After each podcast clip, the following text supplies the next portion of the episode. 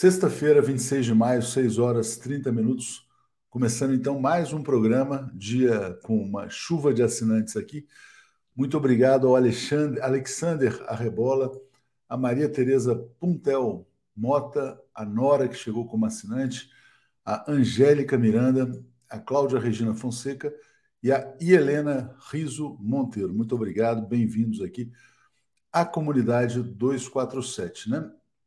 Um ótimo dia para todos, como diz aqui a Sônia Regina. Ótimo dia, excelente fim de semana. E eu acho que a gente deve prestar um pouco de atenção na fala do presidente Lula ontem na Fiesp, no Dia da Indústria, em que ele falou: gente, calma, vamos ter um pouco mais de paciência com a política, não é nenhum fim de mundo.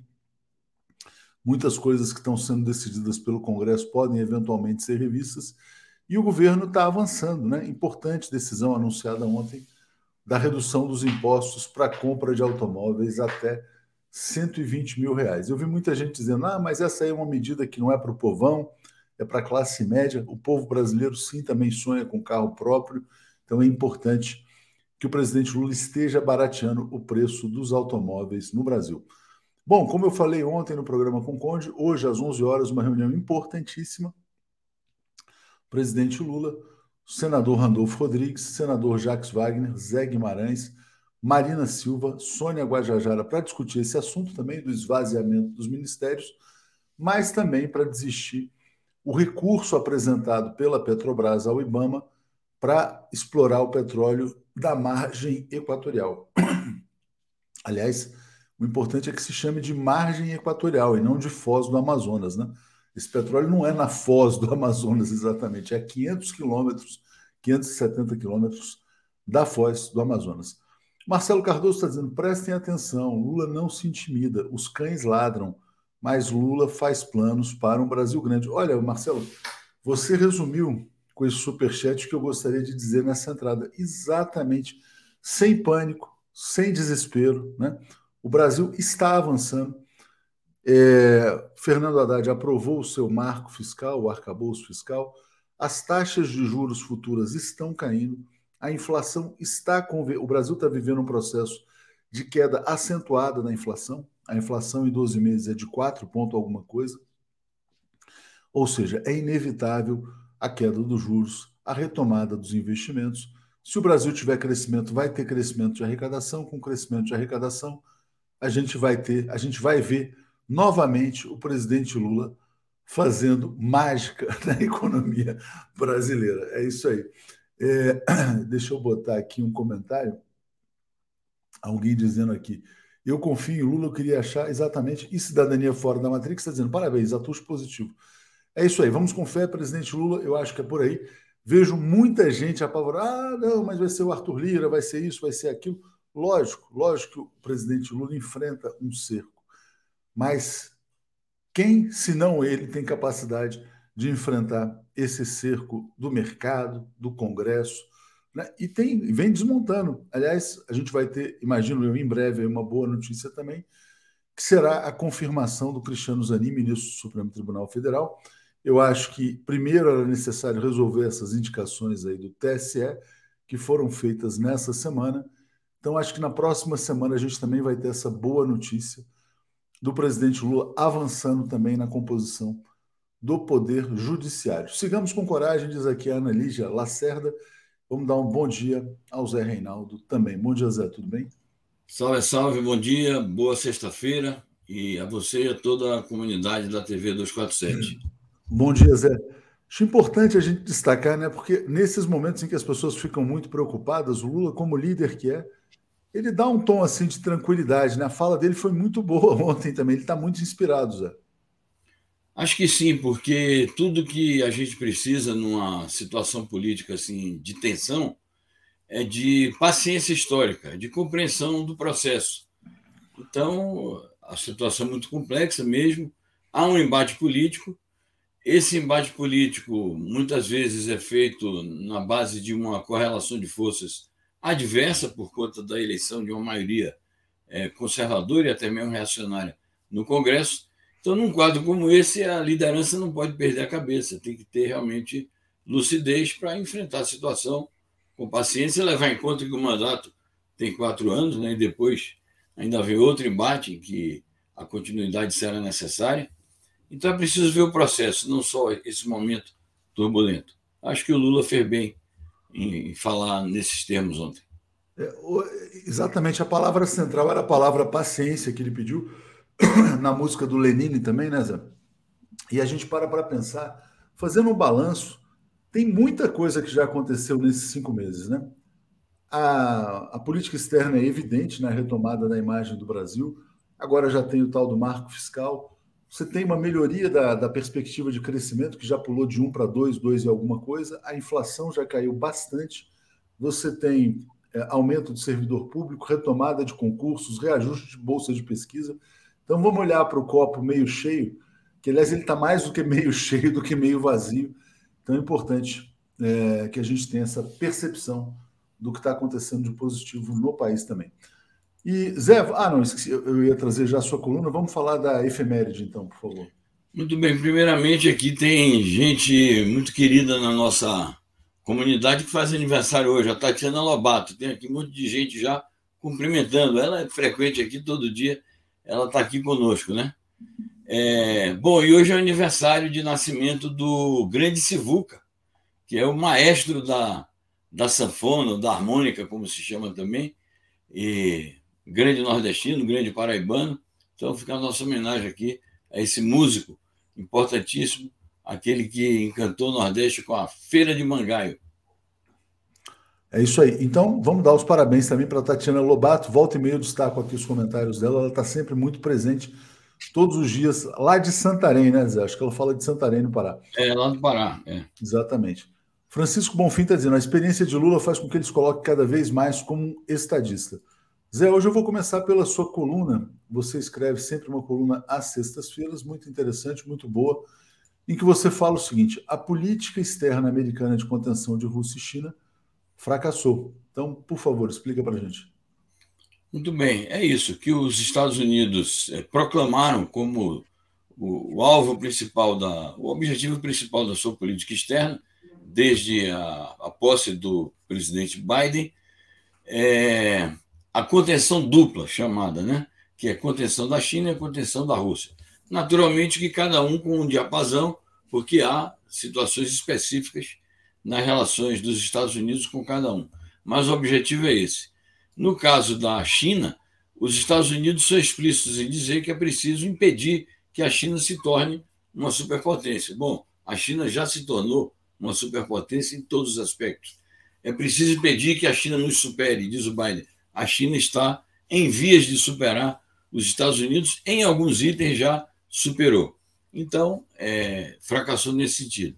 Em relação à Rússia, os Estados Unidos dizem vamos derrotar a Rússia, é, alguns setores mais radicais dizem vamos destruir a Rússia, derrubar o regime russo, alguns pregam o assassinato do, do presidente Putin, outros pregam a sua prisão, que já está proclamada aí pelo Tribunal Penal Internacional, sob manipulação evidente de Washington.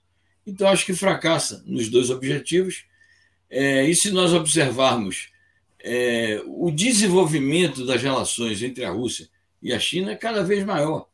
E esse relacionamento é, ganhou um patamar mais elevado naquele encontro histórico de 4 de fevereiro de 2022 entre o, o Putin e o Xi. Esses encontros têm se repetido, apesar da pandemia, é, mas agora nós já saímos dela e esses encontros têm se repetido. Está anunciado um próximo encontro para breve entre ambos.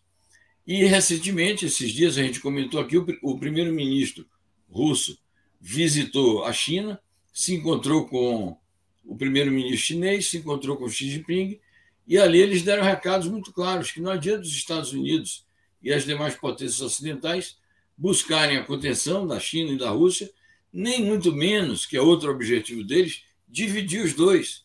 É, é uma ilusão achar que os Estados Unidos vão conseguir envenenar o ambiente é, entre a Rússia e a China e provocar fissuras, mesmo havendo diferenças de tonalidade entre um e outro é, no enfoque de determinadas questões. Já ficou claro que a China não vai se aliar aos Estados Unidos nem à OTAN, não vai se associar na questão da Ucrânia, não vai se associar às sanções à Rússia. Então, é, é por, por todas essas razões que eu afirmo nessa coluna que fracassou a política externa americana nesse sentido.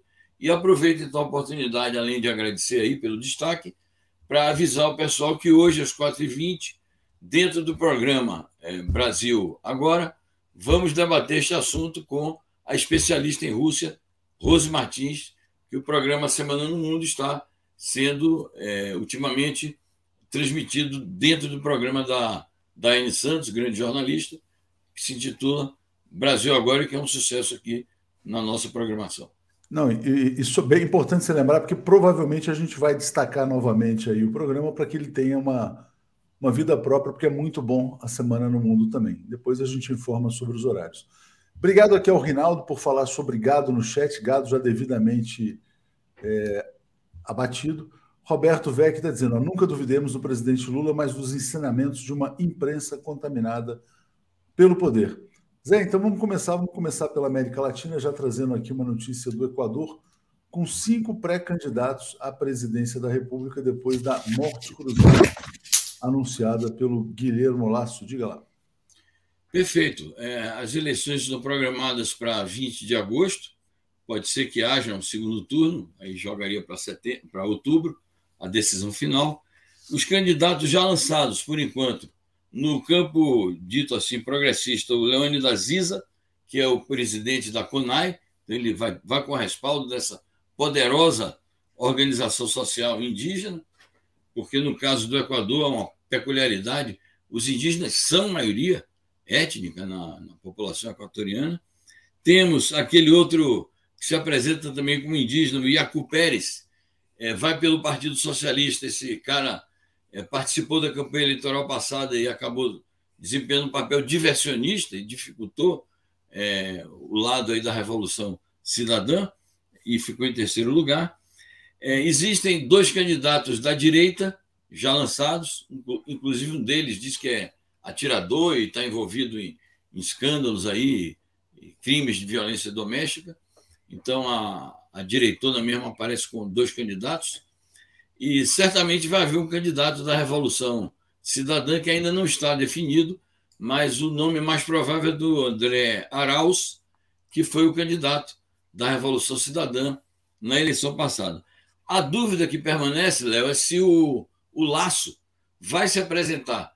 Estamos em discussão sobre esse tema. Ele próprio ainda não se definiu, mas pode ser que isso ocorra. Então, é, ainda que o, o mandato futuro, né, seja para completar o mandato que foi interrompido agora, com a chamada morte cruzada, é, o Laço pode tentar repetir, pode ganhar também, eventualmente, o que seria mal, mas isso está no horizonte também. Legal, Zé. Só mandar um abraço aqui para Maria Vieira, o Pepe Escobar, na próxima quinta-feira, dia 1 de junho. Essa semana a gente não conseguiu organizar, ele viajou, estava viajando também, foi um pouco complicado. É, Zé, então vamos falar sobre Estados Unidos, né? A gente já falou aqui algumas vezes sobre o possível calote estadunidense, mas parece que eles vão chegar a algum acordo. Eles têm dois, três dias a dívida de 31 trilhões de dólares e possivelmente vai ser evitado o calote da dívida estadunidense. Diga, Zé. É possível, é, tudo indica que eles vão chegar a um acordo, como tem chegado em outras ocasiões em que isto tem ocorrido com frequência.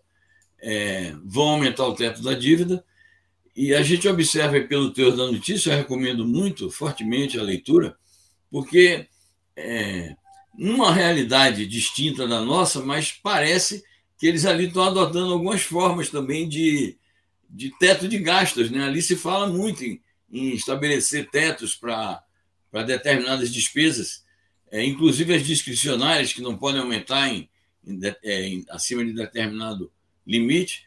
Então, nós estamos observando que os Estados Unidos, apesar de serem um país é, poderoso e, rico, é, também é, está ameaçado de praticar, e acho que inevitavelmente vai ter que praticar, as chamadas políticas de austericídio, ou seja, vai para cima do gasto público, vai para cima da, das políticas sociais, é, vai para cima da, das possibilidades de maior progresso, é, de bem-estar social, então é bom observar também é, a situação dos Estados Unidos por esse lado, o lado da deterioração das condições de vida das massas trabalhadoras estadunidenses.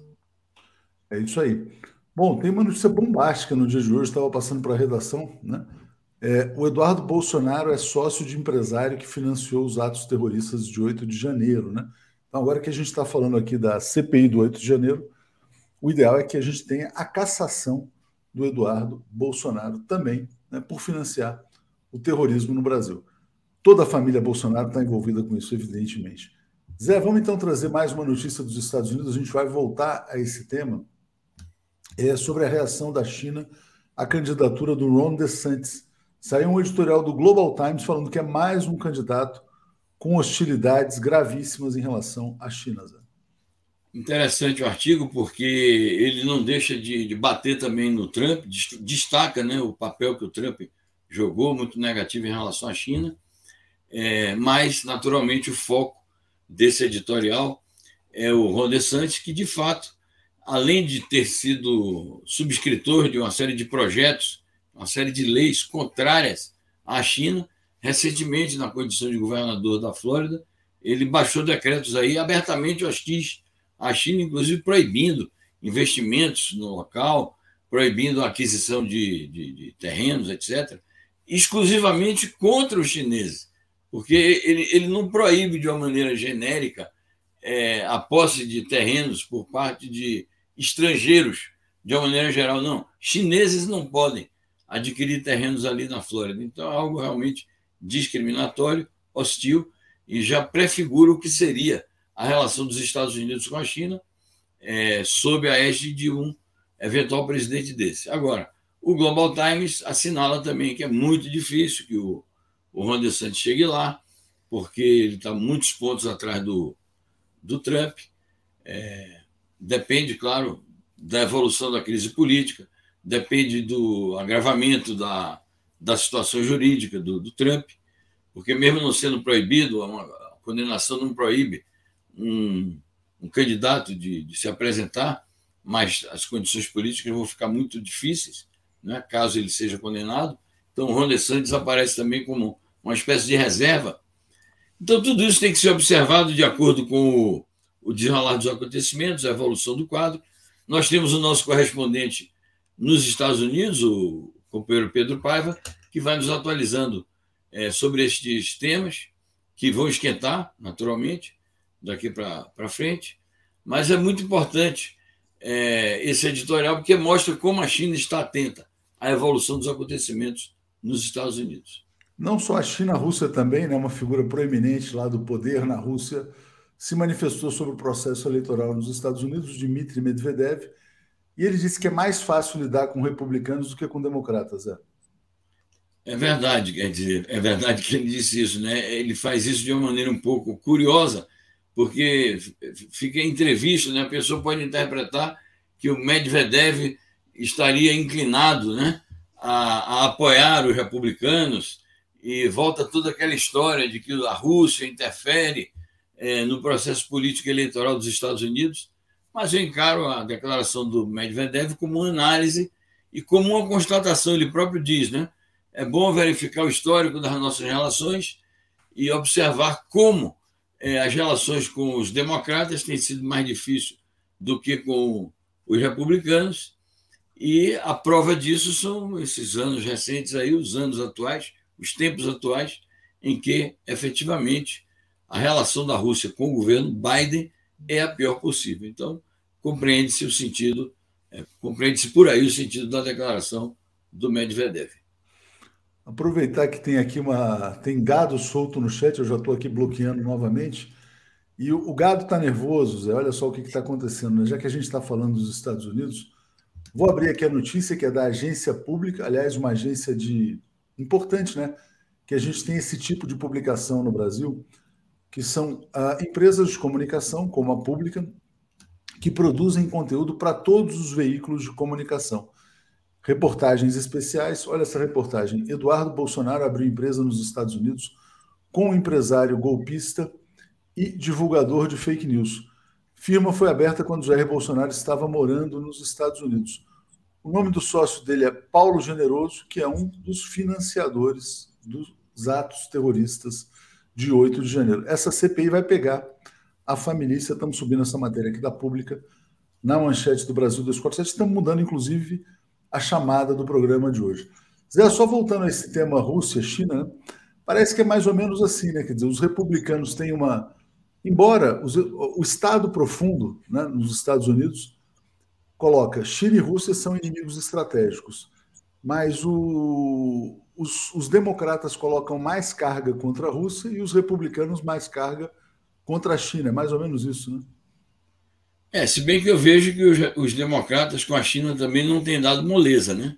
Eles têm sido bastante hostis, é, mas sempre se encontram uma margem para um entendimento, para um diálogo maior com eles. Então é isso, é só, são as contradições políticas da sociedade americana. Aliás, eu entendo também a declaração do, do Medvedev como uma tentativa de explorar a favor da Rússia essas contradições, porque eu não acredito que nem a China nem a Rússia alimentem quaisquer ilusões. É, aliás, o artigo que a gente acabou de comentar, que eu publiquei hoje, é uma demonstração disso. Não creio que alimentem ilusões quanto à possibilidade de acordos com uma ou outra facção é, do poder real é, da vida política estadunidense. É, essa hostilidade ela é bipartidária, né? Quer dizer, essa Isso. é a realidade. Exato. Bom, notícias aqui do mundo multipolar. A Indonésia não per permitirá a instalação de bases militares dos Estados Unidos. Importante, é, e vamos saudar essa notícia. Diga, Zé.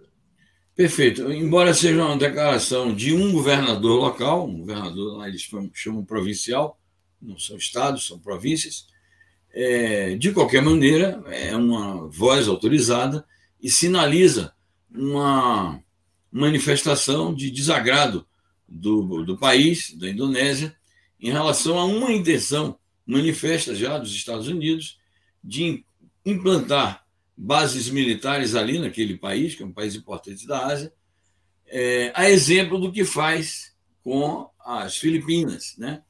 que também é um país que tem relações muito ambíguas com os Estados Unidos e com a China. A China faz uma política em relação às Filipinas de procurar afastá-la dessa influência nefasta dos Estados Unidos, mas as Filipinas cederam já é, terreno do país para a instalação de bases militares americanas, com a condição de que elas não sejam definitivas. Mas a Indonésia diz: nem isto, nem isso nós vamos permitir aqui.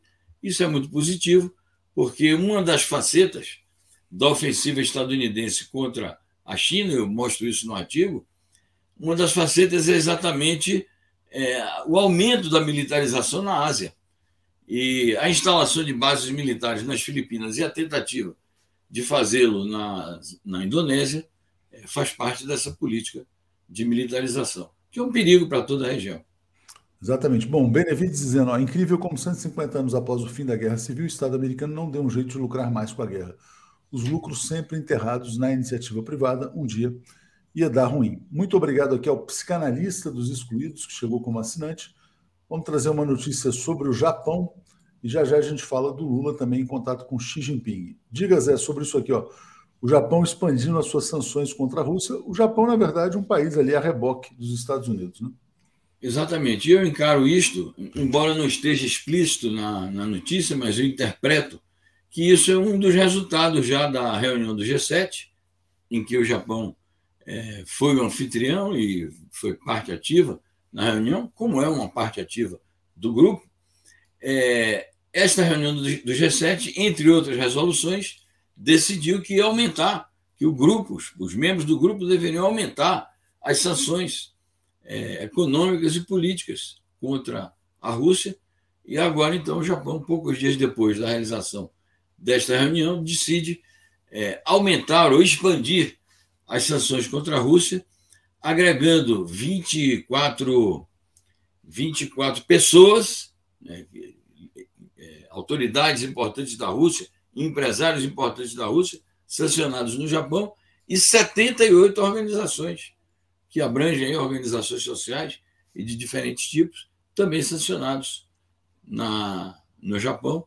Mostra isso, que é uma continuidade dessa política insana das potências, é, sejam ocidentais, sejam orientais, aliadas dos Estados Unidos, é, numa toada aí de agravamento da crise internacional.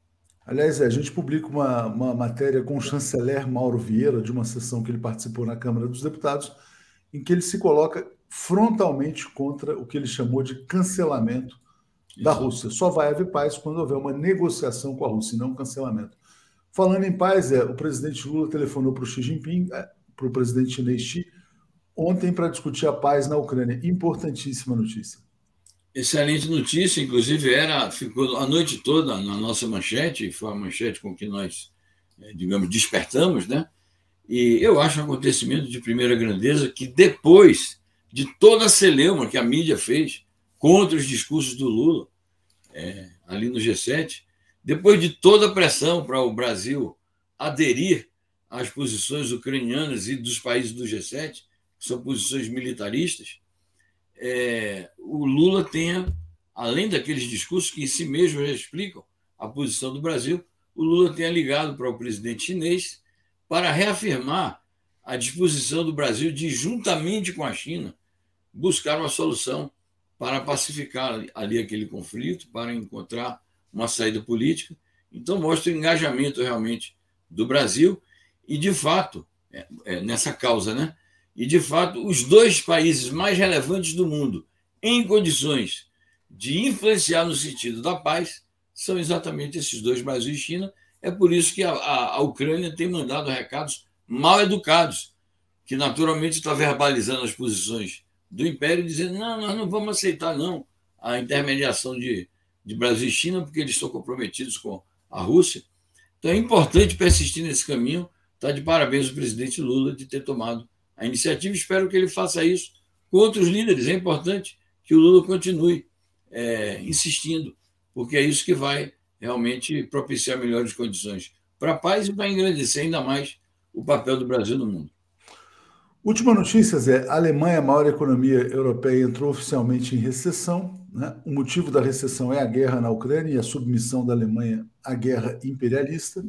E o primeiro-ministro Olaf Scholz disse que planeja falar com Vladimir Putin no devido tempo. Fala para a gente sobre a situação alemã, Zé, por favor. Bom, é isso. Essa questão da, da proclamação oficial da recessão já estava, é, já era antecipada, já era prevista, porque a gente vem noticiando aqui seguidamente índices é, negativos de crescimento econômico naquele país. É, é um reflexo direto da, dessa política de sanções e inflação também, que está assolando vários países europeus, inclusive a Alemanha. E ele procura dar um sinal aí ambíguo, né? Bom, eu quero falar com Putin, mas vamos ver em que tempo a gente vai fazer isso. É, fica uma coisa meio indefinida. A gente espera que ele tenha coragem de ir conversar com Putin de maneira madura, independente, que não se deixe levar pela pressão, é, pelas grilhetas com que a, o imperialismo estadunidense mantém a, a Europa, e especificamente a Alemanha, é, manietadas. Né? Vamos aguardar isso porque poderia desempenhar um papel positivo é, caso eles pusessem a mão na consciência e vissem o quanto a continuidade da guerra e o posicionamento de seu governo está prejudicando a própria sociedade alemã e europeia em seu conjunto. Tá certo. Uh, Zé, então, obrigado. Hoje, então, a Semana no Mundo dentro do programa com a Daiane. Na semana que vem, a gente encontra aí uma melhor maneira. Muito bem. Agradeço. Desejo a todos um excelente fim de semana. É isso, Zé. Obrigado. Vamos dar sequência. Obrigado. Valeu. Bom dia, Florestan. Tudo bem? Hum. Bom dia, Léo. Bom dia a todos que nos acompanham aqui. Como você pode ver, eu estou com a voz anasalada, né? Eu acho que essa gripe ou esse vírus, sei lá o quê, ele, ele já é virtual, viu? Porque todo mundo aqui no 247 está tendo problemas com, com esses o vírus. da live, né? bom, bom dia, Paulo. Tudo bem? Bom dia, tudo bem? Bom dia, Atush, bom dia, Florestan. Você e seu vírus. Me falaram ele está passando o cuidado, o vírus transmissível por live. Bom, bom dia, gente. Vamos lá. Tem uma notícia bombástica, acabou de chegar. É a nossa manchete também, mas vou dar aqui o crédito para a revista pública, que foi quem fez, aliás, revista pública não, agência pública, que foi quem fez a reportagem essa aqui, Eduardo Bolsonaro abriu empresa nos Estados Unidos com empresário golpista e divulgador de fake news. Paulo Generoso, né? É, Florestan, você que foi o primeiro a ver essa notícia, explica para a gente aí do que, que se trata.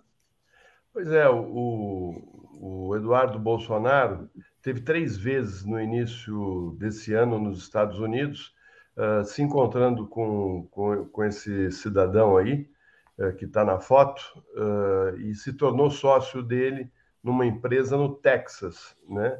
E esse grupo é um grupo que faz parte da, da, de uma página na internet que espalha fake news, que faz discurso de ódio, que apoiou o 8 de janeiro, uh, e na sociedade ou uh, no mesmo grupo que está atuando lá no Texas, tem também ex-funcionários do governo Bolsonaro que fazem parte desse, desse esquema de a gente não sabe direito que parece que todos eles têm empresa de comunicação, de marketing, de propaganda, né? Uh, e aí uh, o que o que uh, parece, né? Porque ele, o Eduardo ontem, ao ser questionado pelos repórteres, não quis responder, saiu caminhando rápido pelo Congresso, mas aí tem alguma coisa, porque ele não foi três vezes para os Estados Unidos, não abriu essa empresa no Texas com, com essas pessoas uh, sem ter um intuito uh, claro, né? E então uh, agora vai ter que explicar porque como esse esse senhor aí agora me esqueci o nome dele o, o Paulo Generoso o generoso, né?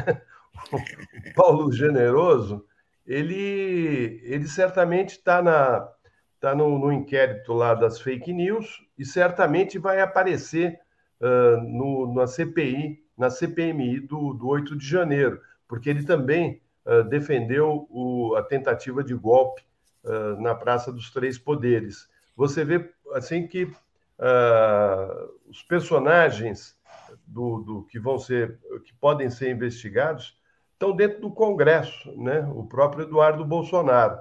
E, e, por isso acho que talvez o nervosismo dele, uh, porque ali pode ser abrir uma outra caixa de, de problemas para a investigação uh, que uh, certamente vai ocorrer daqui para frente, né? vamos, vamos aguardar, mas é mais, mais um, um, um, um, um flanco que se abre uh, em relação à família Bolsonaro. Né? Uh, e, mais e bem um... importante, né, Florestan, porque na, a CPI foi definiu ontem presidente, relatora, que é a Elisiane Gama, e vai ter a primeira sessão com a apresentação do plano de trabalho na próxima quinta-feira, dia 1 Vamos acompanhar. Mas eu quero trazer um aspecto dessa matéria para o Paulo que é bem interessante. Eu fui ver, fui ler, e o Paulo Generoso, Paulo, ele fundou uma página, desculpa, na internet, muitos anos atrás, que se chamava República de Curitiba. E foi assim que ele se tornou notório. Aí você percebe que esse esquema de operação de notícias falsas nas redes sociais, de bullying, discurso de ódio, conecta a Lava Jato ao bolsonarismo. São fenômenos que estão diretamente ligados. Hum. É, e eu sempre tive essa dúvida, né? Qual era o momento em que a Lava Jato virava bolsonarismo? Talvez a Lava Jato seja bolsonarismo desde o, o, dia, o dia zero. Né? Uh, e aqui eu acho que aqui tem uma investigação muito importante para ser feita pela CPI. Diga, Paulo. Exatamente.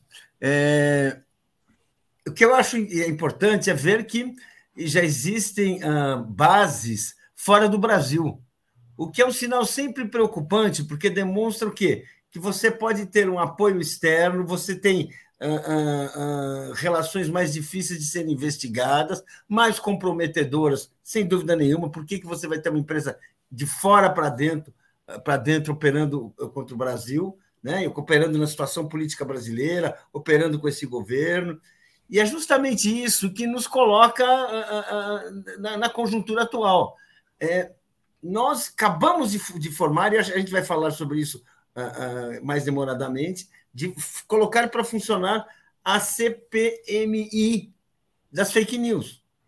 A CP, melhor, a CPMI do, do, do 8 de janeiro, que é uma CPMI decisiva do ponto de vista não só apenas histórico, histórico mas do ponto de vista político, que é, que é identificar e punir com provas, eh, demonstrar publicamente quem são os articuladores de um golpe de Estado, o que é um crime definido pela Constituição. Bem, essa é a questão, grande questão desse início de governo. E, e vamos dizer assim, mais do que nunca, é importante a gente ter um trabalho e a gente ter uma, uma atuação nesse ponto. E a gente vê que as ramificações são maiores e certamente haverão eh, laços e elos que nós teremos que encontrar fora do país. É isso aí. É, eu, eu acho aí, viu, Léo, que tem uma questão que, que é importante. É, o, o, fato de você descobrir que eles têm essa empresa lá e que, elas é, é que essa empresa está ligada a esquemas de fake news, de discurso de ódio, que uh, são transmitidas aqui no Brasil, e, e sabe-se lá o, o, que mais que tem por trás dessa, dessa empresa que foi criada lá nos Estados Unidos, uh, abre a possibilidade do, do, do Supremo pedir Uh, existe um acordo de cooperação mútua entre a Polícia Federal e o FBI para investigar, né, inclusive, uh, recursos que essas empresas devem ter nos Estados Unidos. Isso pode abrir um, um, um outro problema para a família, que é uma investigação dentro dos Estados Unidos. Também acho. E outra coisa, né? Quer dizer, provavelmente eles estavam, na verdade, fazendo isso que o Paulo falou, quer dizer, montando uma base de operação fora do Brasil para agir livremente e meio que fora do alcance da justiça brasileira. Né? Então é importante, vamos ver os desdobramentos disso aí. Bom, já que a gente falou sobre a CPI, então vou botar aqui a notícia na tela da Elisiane, que é a relatora. É uma relatora ligada ao Flávio Dino, é importante porque tem muita gente querendo partir para cima do Flávio Dino na CPI, sobretudo o pessoal da extrema-direita, né, como é o caso daquele Marcos Duval. Então, acho que foi escolhida uma boa relatora. Não sei se vocês concordam. Diga lá, Florestan. É, eu, eu acho que, na realidade, essa CPMI ela ela está muito na mão do, do Lira, né? O, a gente falava do Centrão e tal, mas na realidade o Lira tem uma força grande ali no, no, no, rumo dessa CPI. A, a Elisiane realmente é um nome de confiança do governo uh, do presidente Lula. Ela é ligada ao Flávio Dino, né? E, e enfim, vai ter um, um, papel atuante. Mas você vê que tanto está na mão do Lira que o Lira conseguiu tirar uh, da, da, de cena, né? Da, da, do controle da CPI, o Renan Calheiros e uh, outros políticos do MDB que uh, são considerados adversários dele. Né? Ele está muito uh, firme, né? Você vê que não tem nomes de, de, de grande relevo né? na, na, na, direção dessa CPI. A gente achava que iam ter outros nomes importantes e tal, mas eles ficaram fora, né? O que mostra que essa CPI-MI pode não, não ser tão uh, importante nessas investigações. Aliás, eu, eu acho que não vai ser, vai ser mais um, um, um jogo de cena, porque o que está valendo mesmo é o que está correndo uh, no, na justiça, nas investigações da Polícia Federal, que estão sendo feitas de maneira muito séria e muito célere. Né? Então, eu aposto mais ainda nas investigações que estão sendo feitas pelo Supremo e, e pela Polícia Federal do que nessa CPI. Mas vamos aguardar para ver, né? Eu acho que ela vai, a semana que vem ela começa efetivamente a trabalhar e a gente vai ver a que veio. Ontem foi um dia de baderna lá dentro, né? Um, um grita daqui, aquele Marcos Duval querendo uh, criar problema na sessão, uh, enfim, aquela, aquele circo comum em início de uma CPI como essa mas uh, vamos ver que, que, que, rumo que ela vai tomar, né? Porque eu não sei se o Lira tem interesse em, em atirar em parlamentares que estão com ele, né? E ali, uh, nesse 8 de janeiro, tem muito parlamentar envolvido e teria que ser e teria que dar explicações, né? E isso está sendo cobrado pelos parlamentares governistas. É, ontem, inclusive, apareceu um parlamentar do Ceará, que é o André Fernandes, também envolvido nesse 8 de janeiro. Paulo Moreira Leite, a sua expectativa para a CPI, você falou assim, muitas dúvidas, por quê? Pois é, muitas dúvidas. Eu concordo com a visão do Florestan. E o Florestan não está falando isso, nem eu vou falar isso, porque nós queremos jogar areia. Por que não? Porque eu acho que a gente precisa ser prudente nas expectativas, prudente nas análises. Queremos todos que a CPI cumpra a sua função constitucional, mas nós temos que ser um pouco realistas. O presidente da CPI, bolsonarista de carteirinha, gente. Passou a campanha presidencial fazendo, campanha, fazendo apelos ao Bolsonaro, pedindo votos, com discurso bolsonarista muito claro. Não foi assim, aqueles mais degenerados, vamos falar assim nesse ponto, mas é claramente alguém alinhado com o bolsonarismo, que tem compromissos, que tem uma história com, com, com, com isso. E nós sabemos, e basta lembrar as CPIs anteriores, o presidente ele tem um papel decisivo em momentos para colocar ordem na casa, para impedir uh, manobras que, que, que, tentam se fazer nos, nos bastidores, para afirmar uh, uh, o, o, objetivo da, C, da, da, CPMI. E eu pergunto se a gente se, se é correto imaginar o Arthur Maia, da União Brasil, que ele vai ter esse controle, vai ter essa independência toda. Eu não sei, eu não sei. Eu concordo com o assim, vamos, vamos olhar. Nós temos a relatora Lisiane Maia, ela é muito boa. Agora, ela é uma, é uma, é uma antiga deputada, ela é ligada a, a, ao ministro da Justiça, ao Flávio Dino. Isso é importante, isso é uma credencial. Agora, nós teremos ali um embate que não é qualquer embate. É um embate que, se for, são investigações que, se forem a fundo, elas vão realmente comprometer a herança bolsonarista. É, é, ali é um palco de uma guerra, do golpe, gente, do golpe de Estado. Nós vamos saber assim, nós vamos definir ali na CPI se os golpistas poderão ser denunciados e punidos, se a CPI vai cumprir esse papel eh, de colaborar com a justiça de, de informar a opinião pública ou não. Olha, é uma luta. Eu concordo com o Florestan, talvez seja mais realista imaginar re, resultados produtivos na investigação da própria Polícia Federal, do próprio Ministério Público, que estão ali longe dos holofotes, mas aqui eu temo que se a gente esperar muito, talvez a gente acabe se decepcionando. Antes de falar do Lula na Fiesp, da questão dos automóveis, eu vou pedir para vocês responderem essa pergunta do Antônio Emilson.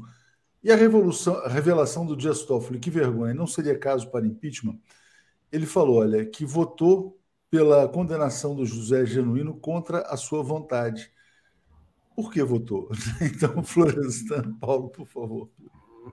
Bom, é, é, eu acho o seguinte, né? Essa, essa fala do, do Toffoli é desastrosa, né? Porque um juiz do Supremo dizer que, uh, apesar de ter convicção de que o, o genuíno era inocente uh, e, e, acreditando na inocência dele, votou uh, condenando o Zé Genuíno, uh, mostra que ele, ele funciona em cima da pressão, né? E um, um ministro supremo não pode ter esse tipo de, de, de ação, né? Ficar ali tendo decisões por conta de, de pressão uh, do, da mídia, pressão da sociedade, né? porque na realidade foi isso que aconteceu. Houve uma pressão violenta da, da imprensa corporativa, né? naquela criaram até aquele nome, mensalão, petrolão, era tudo ão, né? e era escalada do Jornal Nacional e tal.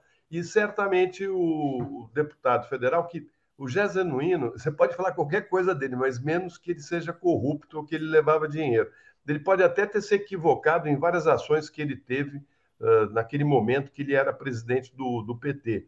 Mas dizer que ele era corrupto, né? basta ver a vida dele, onde ele mora. Ele mora na mesma casa há muitos e muitos anos, aqui uh, na, na, na, no, na zona oeste de São Paulo, uma casa simples, família. Enfim, é, é, é, complicado isso, né? Isso mostra que o Toffoli é, tem esse problema, né? Ele não aguenta a pressão. E eu, eu vou, vou lembrar aqui, a, a, o momento que eu entrei com, com aquela, aquele pedido para entrevistar o Lula lá na Polícia Federal em Curitiba, né? Eu, a Mônica Bergamo, quem foi que impediu a entrevista? Foi ele, que era o presidente. E quantas vezes eu perguntei para ele quando é que ele ia liberar, né? Então, ele, ele age muito assim, é, é, um, é um jeito dele, eu não sei. Mas ficou ruim, ficou bem ruim para o Toffoli. Exatamente. Paulo, como é que você vê essa revelação? Olha, bem, é, é uma revelação. Uh, eu tinha certeza que não só o Toffoli, mas outros ministros se submetem à pressão e votam contra suas convicções. Isso, isso é a história da Lava Jato. É a história da Lava Jato. Ele foi mensalão, na verdade. Foi é, o chamado. É a, história, a, história, a história do mensalão exatamente é a história anterior. Né? É, o, é o, a pré-Lava Jato. Mas, enfim, é a montagem da, a, a, desse processo que, que ocorreu. Fazer uma injustiça dessa contra um cidadão, porque você está com, com, com medo, porque você não resiste à pressão, é o caso de renunciar ao cargo. Você não, um juiz não pode. Gente, um juiz usa aquela toga negra, porque, em tese, nada pode alcançá-lo, porque ali deve se manifestar puramente a sua consciência. Se ele não é capaz de, de defender e não foi, e admite que não foi, é, você fica é de se perguntar é, o que, que, ele está fazendo ali. Se em outra situação ele vai, vai ter uma mesma atitude. É, é, é vamos dizer assim, é, vamos dizer assim, é lamentável, é, assim, vamos dizer assim, é, realmente é confirmar, é confissão. Eu achava, e muitos de nós achavam, pela história do Toffoli, pelas conversas que, que todos nós tivemos com ele antes dele se tornar ministro, pela sua trajetória, que tem uma trajetória política no, no, no direito e tudo isso, claramente é uma pessoa que, que não resistiu à pressão. E a pressão, no caso, para punir um cidadão honestíssimo. Pressão nenhum juiz tem, tem o direito de aceitar. Mas no caso, é mais chocante. Então nós ficamos assim. Eu, eu não sei. Ele ter falado isso, olha, é uma, é uma atitude bem corajosa, porque a coisa dele é muito grave. Agora, temos que saber o que vai ser o seguinte: ele, vai, ele pretende continuar, ele acha que é assim. Uh, vamos dizer assim, eu fico imaginando, não vamos nem perguntar para o Genuíno o que ele achou disso, mas certamente o Genuíno não está surpreso. Ele certamente sabia disso. Vou dizer assim, qualquer pessoa que analisasse o, que, o, o Supremo no mensalão via que o Supremo estava sob pressão e não estava resistindo. É uma vergonha. É, eu acho que se você perguntar para o Genuíno, ele vai provavelmente dizer o seguinte: não surpreende, né? Na verdade, é. eu acho que é por aí. É, bom, obrigado aqui ao Marcos Calisto. Zé Arlindo está dizendo: ó, enquanto o Haddad aprova seu calabouço, o Edu Bananinha tem medo do calabouço da CPI. Miguel Silvia Rosa Weber, farinha do mesmo saco. Né? É, obrigado aqui a Reginalíssima. Clériston está dizendo: não é CPI do 8 de janeiro, é CPI dos atos golpistas. Vamos lembrar assim, bem lembrado. Regina dando aqui um bom dia geral. João Júnior lembrando da manifestação é, antirracista em Barcelona contra agressões sofridas por Vini Júnior. Obrigado por avisar. Li Oliveira dizendo: ó, o vírus da live gripe acaba de me pegar por aqui, né? E também a visão, o perfil Visão da Madonna. Toffoli falou que poucos não sabiam. Brizola, não sei uh, é, o que é, mas se a Globo é a favor, sou contra. Está dizendo que Janones fala para dentro, não precisa explanar. É, tem muitos assuntos aqui no comentário, agradeço aqui. Bom, vamos falar do presidente Lula na Fiesp, fez um importante discurso, pediu paciência, dizendo: o Brasil vai crescer, não vamos, não vamos ter medo dos políticos, do Congresso, o Brasil está avançando. Ontem anunciou vários incentivos, o, o preço de vários automóveis vai cair, vai cair significativamente. E a Anfávia, que é a Associação Nacional de Veículos Automotores, está prevendo um impacto de 300 mil vendas a mais de automóveis no Brasil nesse ano. Florestan, o Lula, a paciência e a economia saindo do atoleiro. Então, o Lula vai ter que ter muito talento para uh, levar esse terceiro mandato dele uh, até o fim com sucesso. Eu acho que ele vai conseguir, porque ele tem experiência e, tem, e acima de tudo, é muito inteligente. Ele conhece como poucos Uh, tem um histórico na vida dele, né? Ele, ele conviveu com os maiores políticos desse país, com os empresários, sempre negociou. Ele é, um, é, é uma pessoa que uh, tem a experiência de ter sido líder de um sindicato combativo, né? ainda na época da ditadura. Ele aprendeu a negociar com multinacionais, né? as, as grandes montadoras, e foi, por incrível que pareça, o presidente que mais ajudou essas montadoras, né? que mais uh, abriu portas, como continua abrindo, né? Para uh, não para ajudar eles, mas para abrir vagas de, de, de trabalho, para desenvolver o país, para criar uma situação econômica mais forte, né? E, ele está aí com Josué, né? Que é, um, é um jovem líder empresarial, vamos dizer assim, né? Que assume, né? O Josué Gomes a presidência da Fiesp uh, e tem uma postura desenvolvimentista, né? Eu e o Léo tivemos com ele no começo do ano, acho, e conversamos bastante. Ele tem uma visão muito interessante e, e é um homem ativo. Né? Se, assim, a gente começou a conversar com ele e ele foi, foi falando, e não, acho que ele não queria aqui uh, uh, terminar a conversa. Ele esqueceu do, do, do horário até, né? porque ele estava feliz em falar em, em todas as perspectivas que o Brasil tem para se desenvolver, crescer. Enfim, ele é um empresário com, com aquela visão progressista, né? E importante nesse momento o Lula ter o Josué na Fiesp. Acho que é, é ali que é um, um dos pilares que o Lula precisa fortalecer o apoio dos empresários, o apoio do comércio, porque o comércio também sofreu muito nos últimos anos, principalmente uh, por conta dessa recessão que o país entrou por conta da, da ponte, né, da, da, da, a ponte para o futuro do Michel Temer, né, que foi a ponte para o inferno do Bolsonaro, é, o comércio está precisando também é, ampliar suas vendas, mas isso só vai acontecer com o, aumento da oferta de empregos, e empregos tem a ver com uh, produção e tem a ver com grandes obras públicas. O que o Lula está querendo é ajudar a indústria a retomar investimentos, voltar a produzir. A, a indústria automobilística é importante porque ela, ela abre aí uma relação de, de pequenas e médias empresas que vão produzir componentes para os automóveis, ou seja, começa a girar a roda. E começa a girar a roda uh, com, com obras públicas como Minha Casa Minha Vida, com estradas, com acordos internacionais que o Lula está fazendo. Eu estou vendo diferente de outros, que o Lula está sendo, nesse primeiro uh, meses do governo, ele, ele, ele traçou um caminho na área econômica e traçou outro caminho na área política. A área política é a mais complicada. E ele não vai bater de frente com o Lira e com esse Congresso. A fala dele ontem foi interessante, que foi o seguinte: olha, uh, se é, é, ruim a política, é, é muito pior sem ela. É, é importante para uma democracia você ter abertura para discutir e tentar convencer os políticos do, dos caminhos que tem que ser tomado. Ele elogiou o agronegócio né, e falou que vai ampliar investimentos no agronegócio, abriu crédito do BNDES para a indústria automobilística e para a indústria em geral. Ou seja, ele, ele falou assim: olha, tudo bem, eu vou fazer o meu caminho e você, Campos Neto, vai ter que baixar a taxa de juros.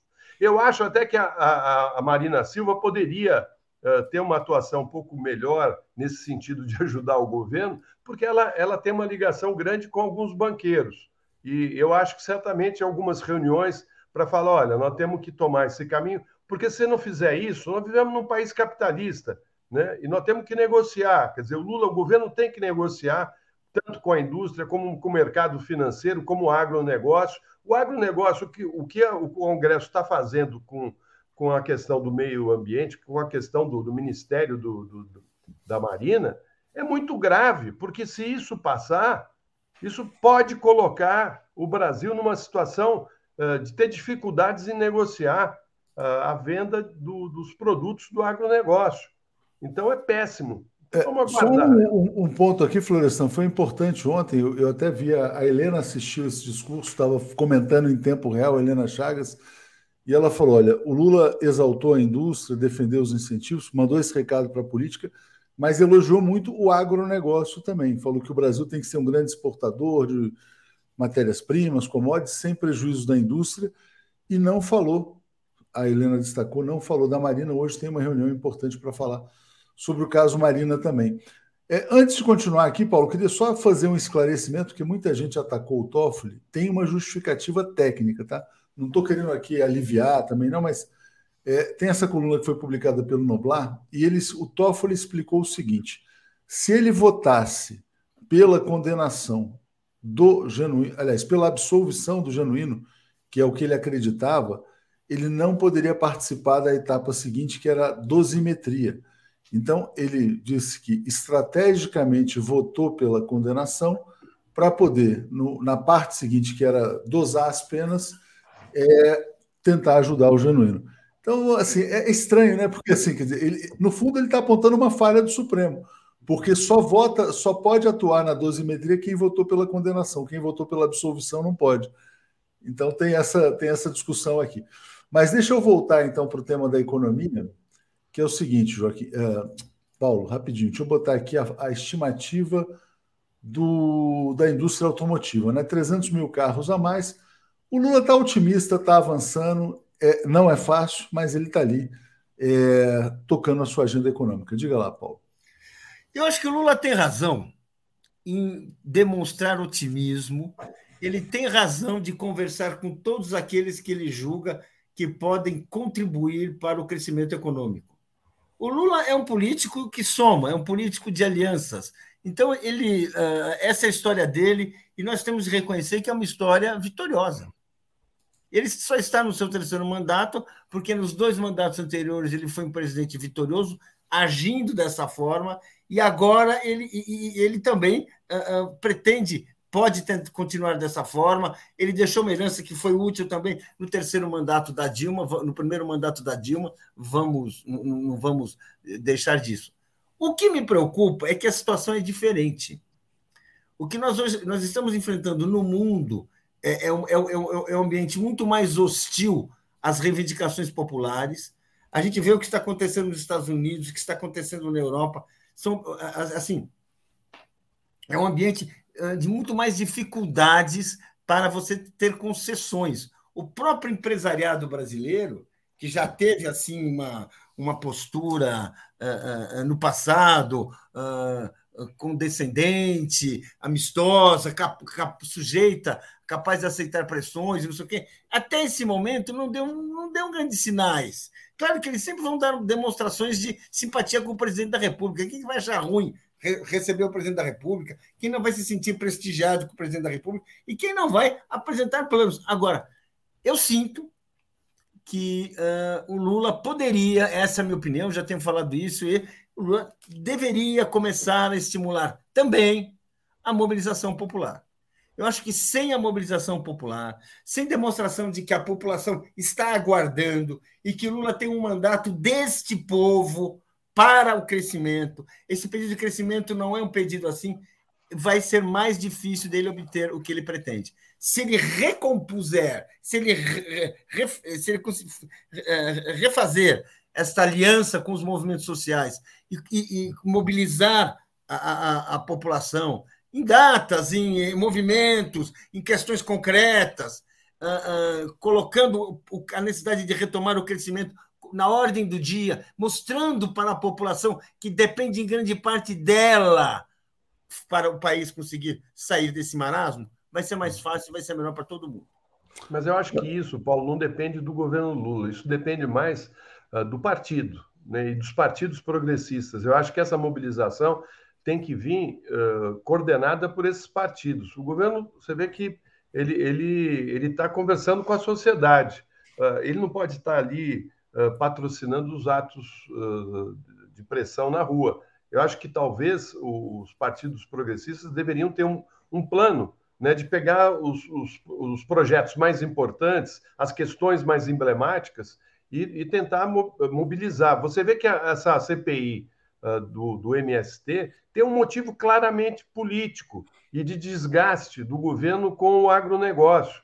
Talvez por isso o, o, a bancada progressista não quis participar da, da, da, da mesa dessa CPI. Ela está entregue totalmente à extremíssima direita né? É uma coisa da extrema direita. E o, o presidente Lula uh, necessita, nesse momento, para retomar o crescimento, de conversar com todos os setores importantes da economia brasileira. Eu, eu acho que você tem toda a razão. Tem que ter pressão popular. E acho que esse é um, é uma, essa é uma questão dos partidos políticos. É, bom, Sueli Lisboa, mobilização popular urgente, povo na rua. Ana Márcia Micho, apoio e confio na estratégia do Lula. Num serpentário não se pode ter movimentos bruscos. Paulo, para fechar, então, o que você falou está coerente com a fala da Gleisi. A sociedade precisa nos ajudar a enfrentar a direita no parlamento. Diga lá. Exatamente. Quer dizer, agora, não se pode pedir para a sociedade. A sociedade tem lideranças, a sociedade respeita. A, a tem toda a razão, mas ao mesmo tempo ela precisa complementar. A sociedade precisa nos ajudar. Como é que ela nos ajuda? Quando você convoca atos, quando você faz mobilizações, quando você faz manifestações, quando as lideranças comparecem às manifestações. O Lula não precisa, sim, estar, a, a, a, estar convocado. Não, não cabe a um presidente da República fazer isso, mas ele pode comparecer. Ele pode estar fazendo um discurso. Essa é a história política das democracias. As lideranças políticas, sejam governantes ou não, estão presentes. É essa, vamos dizer assim, é isso que a gente fala, quer dizer, é claramente um sinal de que aquilo conta com o respaldo do governo, aquilo conta com isso aqui, e não é que o governo está ali querendo assim tirar dinheiro dos empresários, essas coisas, não, nada disso. Mas é uma, é, é assim, é, faz parte da democracia. O Lula foi eleito, é, é, responder aos seus, aos seus eleitores, responder atendendo às necessidades, ao sofrimento dos seus, do povo brasileiro, ele participa dessas mobilizações. É isso que ele precisa fazer. Assim, agora, se ele não fizer, fica assim: povo, venha nos ajudar. É difícil. É, difícil. é mas aí, aí eu te pergunto, né? Cadê o, o, o pessoal do PSOL, né? o pessoal do Bolos, né? Uh, eles foram contra, não votaram no arcabouço. Então vamos, vem ajudar a, a melhorar essa relação. Né? Tem que ir para a rua. E aí eu acho que essa é uma organização dos partidos de esquerda. Eles têm que se entender, porque senão tem eleição ano que vem. E essa eleição é fundamental, fundamental uh, para o projeto progressista e da, e da esquerda brasileira. fundamental. A, a, liderança é mais importante, nós sabemos quem é. Não é o Boulos, não é. Não, é, são importantes. A mais importante a gente sabe quem é. É o símbolo, né? O uhum. símbolo tem que estar junto. Se ele não deixar claro que ele está junto, se ele não mostrar que ele está junto, se ficar aquela coisa, isso é deles. É isso, gente. Deixa eu avançar aqui então com o Marcelo e Alex. Valeu, gente. Bom, bom fim de semana para vocês. Obrigado. Você também. Tchau. Bom dia, Marcelo. Tudo bem? Bom dia, Léo. Bom dia, comunidade. Bom dia, Alex. Bom dia, Alex. Tudo bem? Bom, bom dia, bom dia, Léo. Bom dia, Marcelo. Bom dia a todos. Bom dia. Olá. Bom, gente, o presidente Lula, né, só para emendar nesse tema, né, ele falou muito bem na Fiesp, pediu paciência. Já vou passar para você, Marcelo e o Alex, mas queria só colocar nesse sentido, né, em que as pessoas estavam muito desesperadas, falando da desarticulação política do governo. O Lula tem hoje uma reunião muito importante às 11 horas da manhã com Marina Randolph, outros líderes, a Sônia Guajajara também, para discutir essa, né, o que está acontecendo no Congresso, o tal desmonte dos ministérios, mas também vai tratar do tema da Petrobras. Diga, Marcelo, depois o Alex, então. Não, eu, Léo, eu queria entrar nessa última conversa que você estava tendo com o Paulo e com o Florestan sobre a mobilização. E aí eu acho que o governo Lula está comendo mosca em alguns momentos. Por exemplo, durante a campanha, quando eu estava no Rio, eu estive num encontro em São Gonçalo, se eu não me engano, inclusive a Daphne foi comigo, em que o Lula lançou a base Evangélicos pela Esquerda, que estava lá quem criou aquele movimento de evangélicos da esquerda foi o pastor Ariovaldo, que nós já entrevistamos aqui várias vezes. Pastor Ariovaldo, depois eu reencontrei durante o governo de transição. E aí eu pergunto: cadê o pastor Ariovaldo junto do esquema do governo Lula? Foi esquecido. Sequer foi chamado por conselhão, que estão várias representantes da sociedade civil. Então, na verdade, o governo está cometendo um erro que já cometeu na primeira e na segunda governo Lula. Esqueceu ou deixou de lado órgãos e, e, e entidades importantes da sociedade civil que ajudariam a mobilizar a população.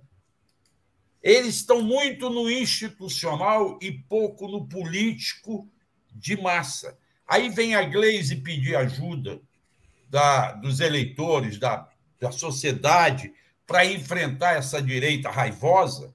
Esta direita raivosa está mobilizando as suas massas.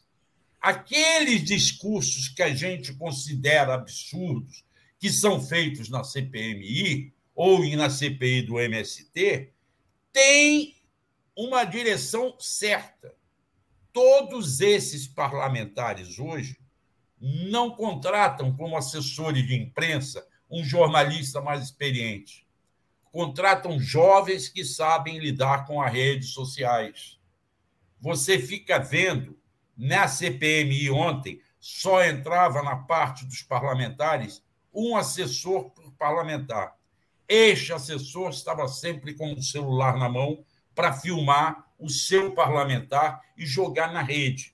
Então, o discurso que para nós é absurdo, na galera, na bolha deles, é um discurso dirigido, é um discurso que recebe aplausos. E isto é serve de mobilização à direita. Eles estão armando uma nova manifestação no 4 de julho. O que vai ser, eu não sei, mas há uma convocação. Ontem mesmo, vários parlamentares de direita falaram isso durante a CPMI. É, mas tem nós divisão, estamos... viu, Marcelo? Tem muita nós estamos mobilizando o quê? Nós estamos não, mobilizando para quando?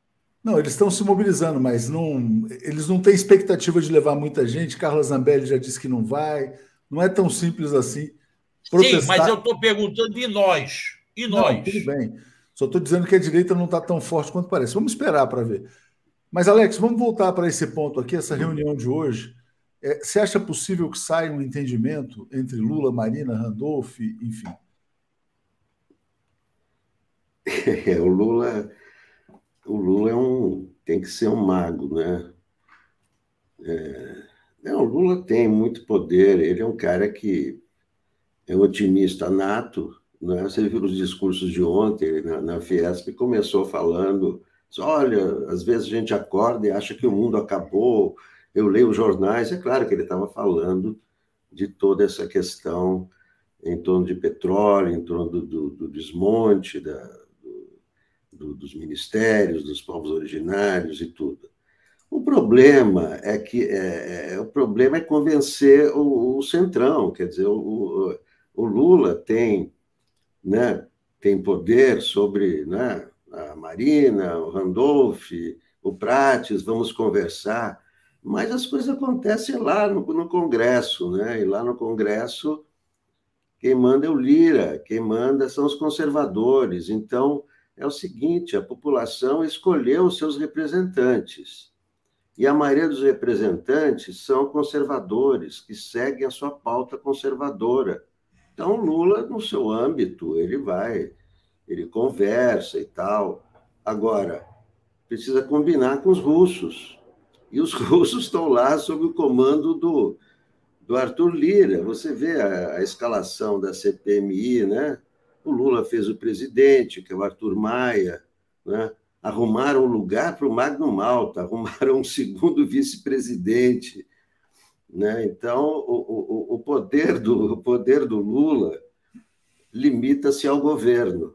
Agora, tem um outro governo paralelo ali, que é o governo do Lira. Né? Mas um dos temas aqui dessa reunião vai ser isso aqui, Marcelo. Deixa eu botar. Ontem à noite, o Jean Paul Prats tweetou, reapresentou ao Ibama o pedido para explorar petróleo na margem equatorial. E ele até fez um tweet com um gráfico, né? Botando o seguinte: olha. Lâmina d'água, 2.880 metros de profundidade, distância da foz do Amazonas, 540 quilômetros, distância da costa 145 quilômetros.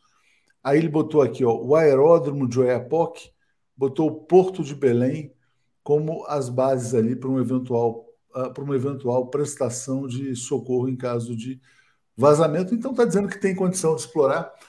O Lula é muito habilidoso, né, uh, Marcelo? E tem notícias que saíram na imprensa, saiu inclusive na, Saiu uma matéria grande na Folha de que ele teria ficado incomodado com o tom adotado pela Marina nessa discussão, de uma certa intransigência. Diga, Marcelo, será que sai um acordo hoje? Eu não tenho a menor dúvida que saia, Léo. Primeiro que também tem falhas da Petrobras. A Petrobras tinha que ter apresentado planos e estudos que não fez como deveria. E isso, o presidente do IBAMA, que vem sendo muito criticado, falou. Por três ou quatro vezes foram pedidos e não foram feitos como deveriam. Agora, o que parece, sobre a direção do Jean Paul Palazzi, a Petrobras apresentou estudos que mostram que os riscos são calculados. É risco? Claro que há risco. Nessas explorações sempre há risco mas não são os mesmos, ou na mesma intensidade, ou no mesmo peso que vinha sendo decantado. Acho que o Lula, ao convocar todo mundo para uma reunião, pelo que eu sei, essa reunião deve ser em São Paulo, porque me disseram que o Lula fica até segunda aí em São Paulo. É, ao convocar. Quê? Não, pode ser, pode ser que seja em São Paulo, sim. É. Eu estava pensando. Ou ele pode ter voltado ontem, depois não, da Não, mas é, pelo que eu soube, não ia voltar hoje. Não. Ah. É, acho que esta reunião vai afinar a situação. Mais difícil é afinar com o Congresso a questão do esvaziamento dos ministérios, porque o AMP tem que ser votada na Câmara e no Senado até o dia 31, que é, se eu não me engano, quarta-feira. Portanto, terça tem que ser votado, porque segunda não funciona, terça tem que ser votado na Câmara e quarta no Senado. E é no jeito que está, você não apresenta mais emendas a não ser emendas supressivas para retirar coisas, para modificar. Você não pode apresentar uma emenda nova porque é o que foi aprovado na comissão mista. Não sei se você vai conseguir tirar alguma coisa para manter, por exemplo, os poderes que foram retirados do Ministério do Meio Ambiente. Essa é uma questão a ser discutida. Eu tenho que conversar com a liderança política, porque eu não sei como é que se dá isso porque eu também não tenho de cabeça o, projeto levado pelo relator da comissão mista, que foi aprovado na comissão mista.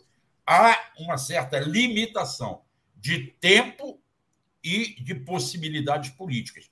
Isto eu acho que será discutido também hoje nessa reunião, já que ele também chamou a Sônia Guajajaras.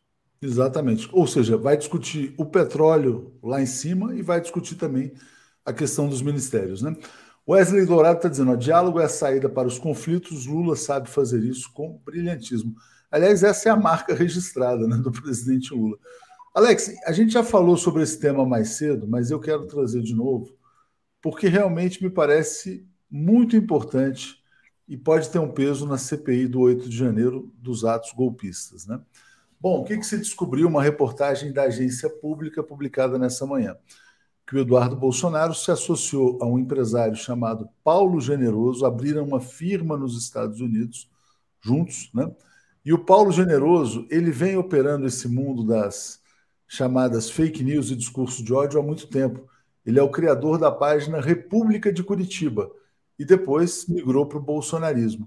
Então é muito curiosa essa associação entre os dois. O Eduardo Bolsonaro está nervoso no Congresso, costuma estar nervoso, foi procurado pela reportagem, falou: ah, não, eu conheço vocês, não tem que dar satisfação. É, mas, enfim, Alex, o que, que te parece? Não, olha, a associação do Eduardo Bolsonaro com o golpe não precisa, não precisa disso. Né? Ele foi o primeiro que falou que basta um soldado e um carro para fechar o STF, não foi? Então, é uma, é, uma, é uma CPI do cinismo. Como é que um cara como esse vai participar da investigação?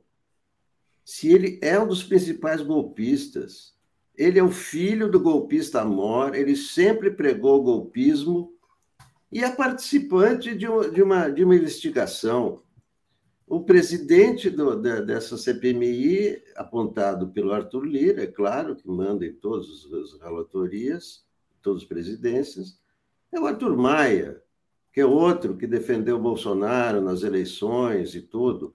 Arrumaram uma vaga de segundo vice, nunca vi uma coisa dessa, segundo vice-presidente pelo Magno Malta.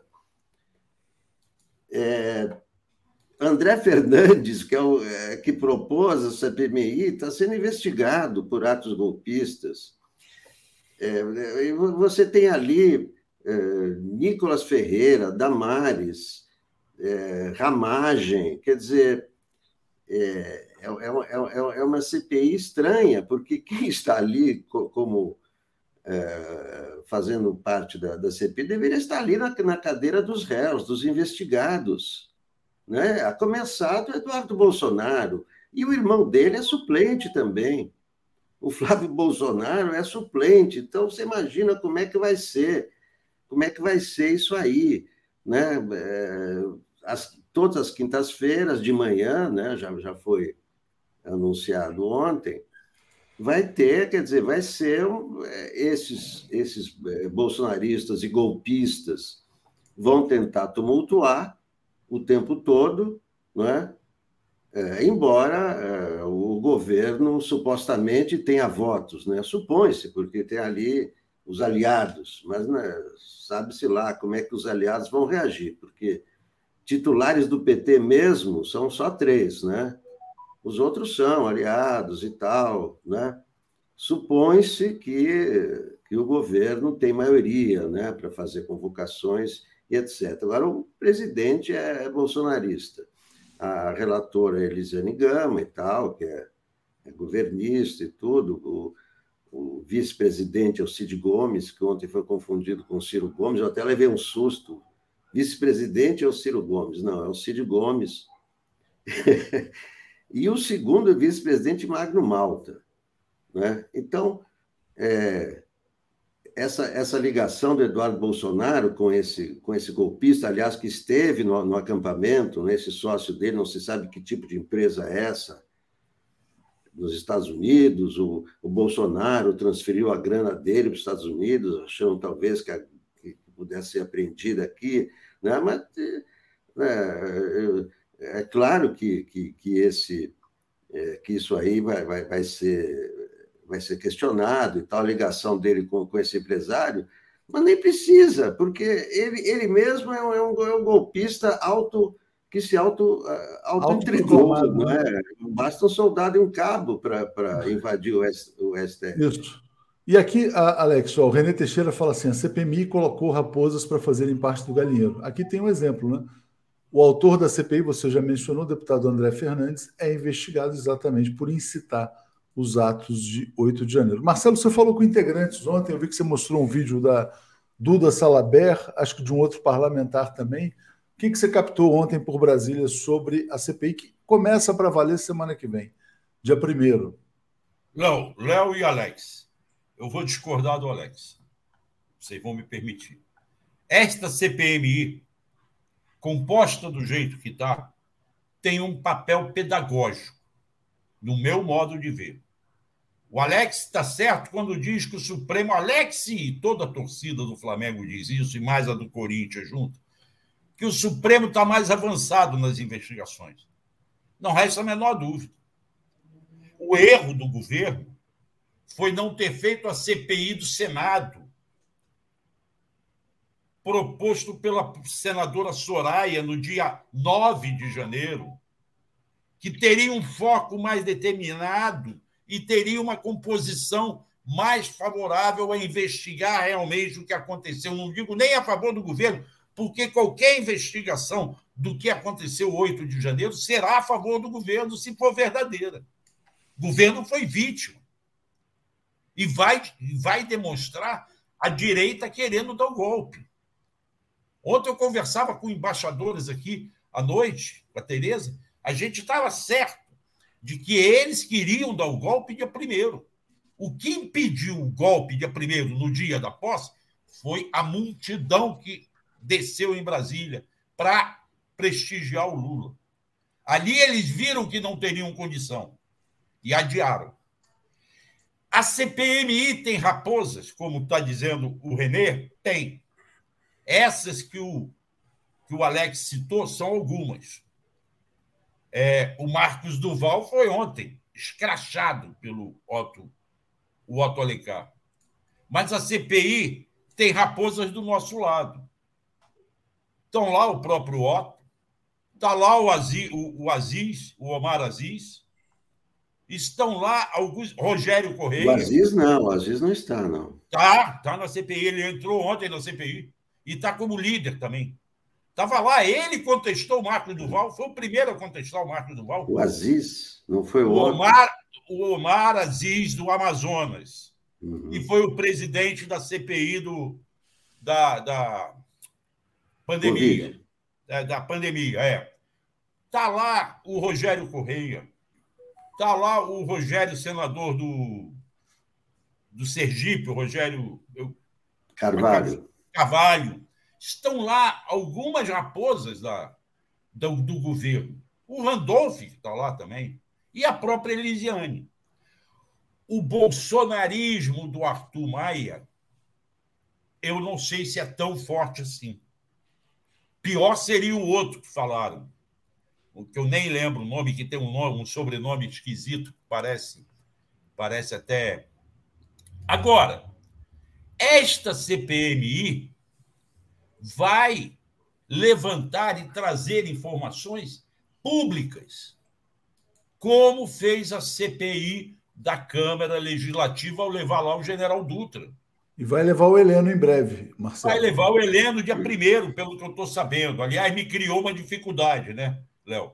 Porque dia primeiro tem Heleno na, na, na Câmara Legislativa e reunião da CPMI no Congresso. Eu não sei por que, que marcaram para quinta-feira, talvez para deixar passar a votação da MP de estruturação do governo. Porque normalmente, e não duvido nada que isso vai acontecer, se esta CPMI avançar um pouco mais, as reuniões serão terça, quarta e quinta, como foi da pandemia. Não vão ficar só num dia. Agora, eu acho que é preciso ficar com a barba de molho, é preciso ficar com a barba de molho. Que eles vão tentar aprontar, vão, mas eles não têm a maioria. A maioria eles têm no MST, na CPI do MST da Câmara. E lá eu não sei se vai perdurar, porque aí eu acho que a CPMI poderá abafar a CPI do MST. Lá no MST é que é perigoso. E o que eu acho também é que o governo não se estruturou ainda direito para enfrentar, enfrentar aquela CPI do MST. Bom, vou mudar de assunto aqui. Vou trazer então uma entrevista do Deltan Dallagnol, Alex. Ele praticamente jogou a toalha. Ele procurou o Arthur Lira para ver se poderia ter algum refresco na Câmara e depois saiu dizendo que ele é alvo de animosidade política em razão da sua atuação na Lava Jato. Não era para menos, né? era se esperar. É, denunciou todo mundo. Denunciou Até o Arthur que... Lira e o pai. Não que o Arthur Lira e o pai é, sejam santos, né? mas a política é assim, né, Alex? É, a sua atuação ilegal na Lava Jato, né? Foi, foi uma, uma, atuação totalmente torta, né? E isso é provado pelos procedimentos, né? Que ele seria obrigado a enfrentar, dos quais ele fugiu né? tentou fugir para se candidatar. É, né? é evidente né? que, que, as lambanças dele do, e, e do Moro, né? toda, é, toda perseguição aos políticos, não ia dar certo uma coisa dessa. Nem ele, nem, nem, o, nem, nem o Moro tem condição de, de, de participar de política. Né? Eles eh, deveriam ter ficado. Agora, sei lá, eles que se arrumem o que fazer, né? O Moro também não vai durar na política, né? assim como, como, como o Dallagnol. Né? Isso aí não, não. O que ele está querendo dizer é que ele, né, por ser o, o paladino da moralidade, né, os políticos né, que são os, os desonestos não aceitam.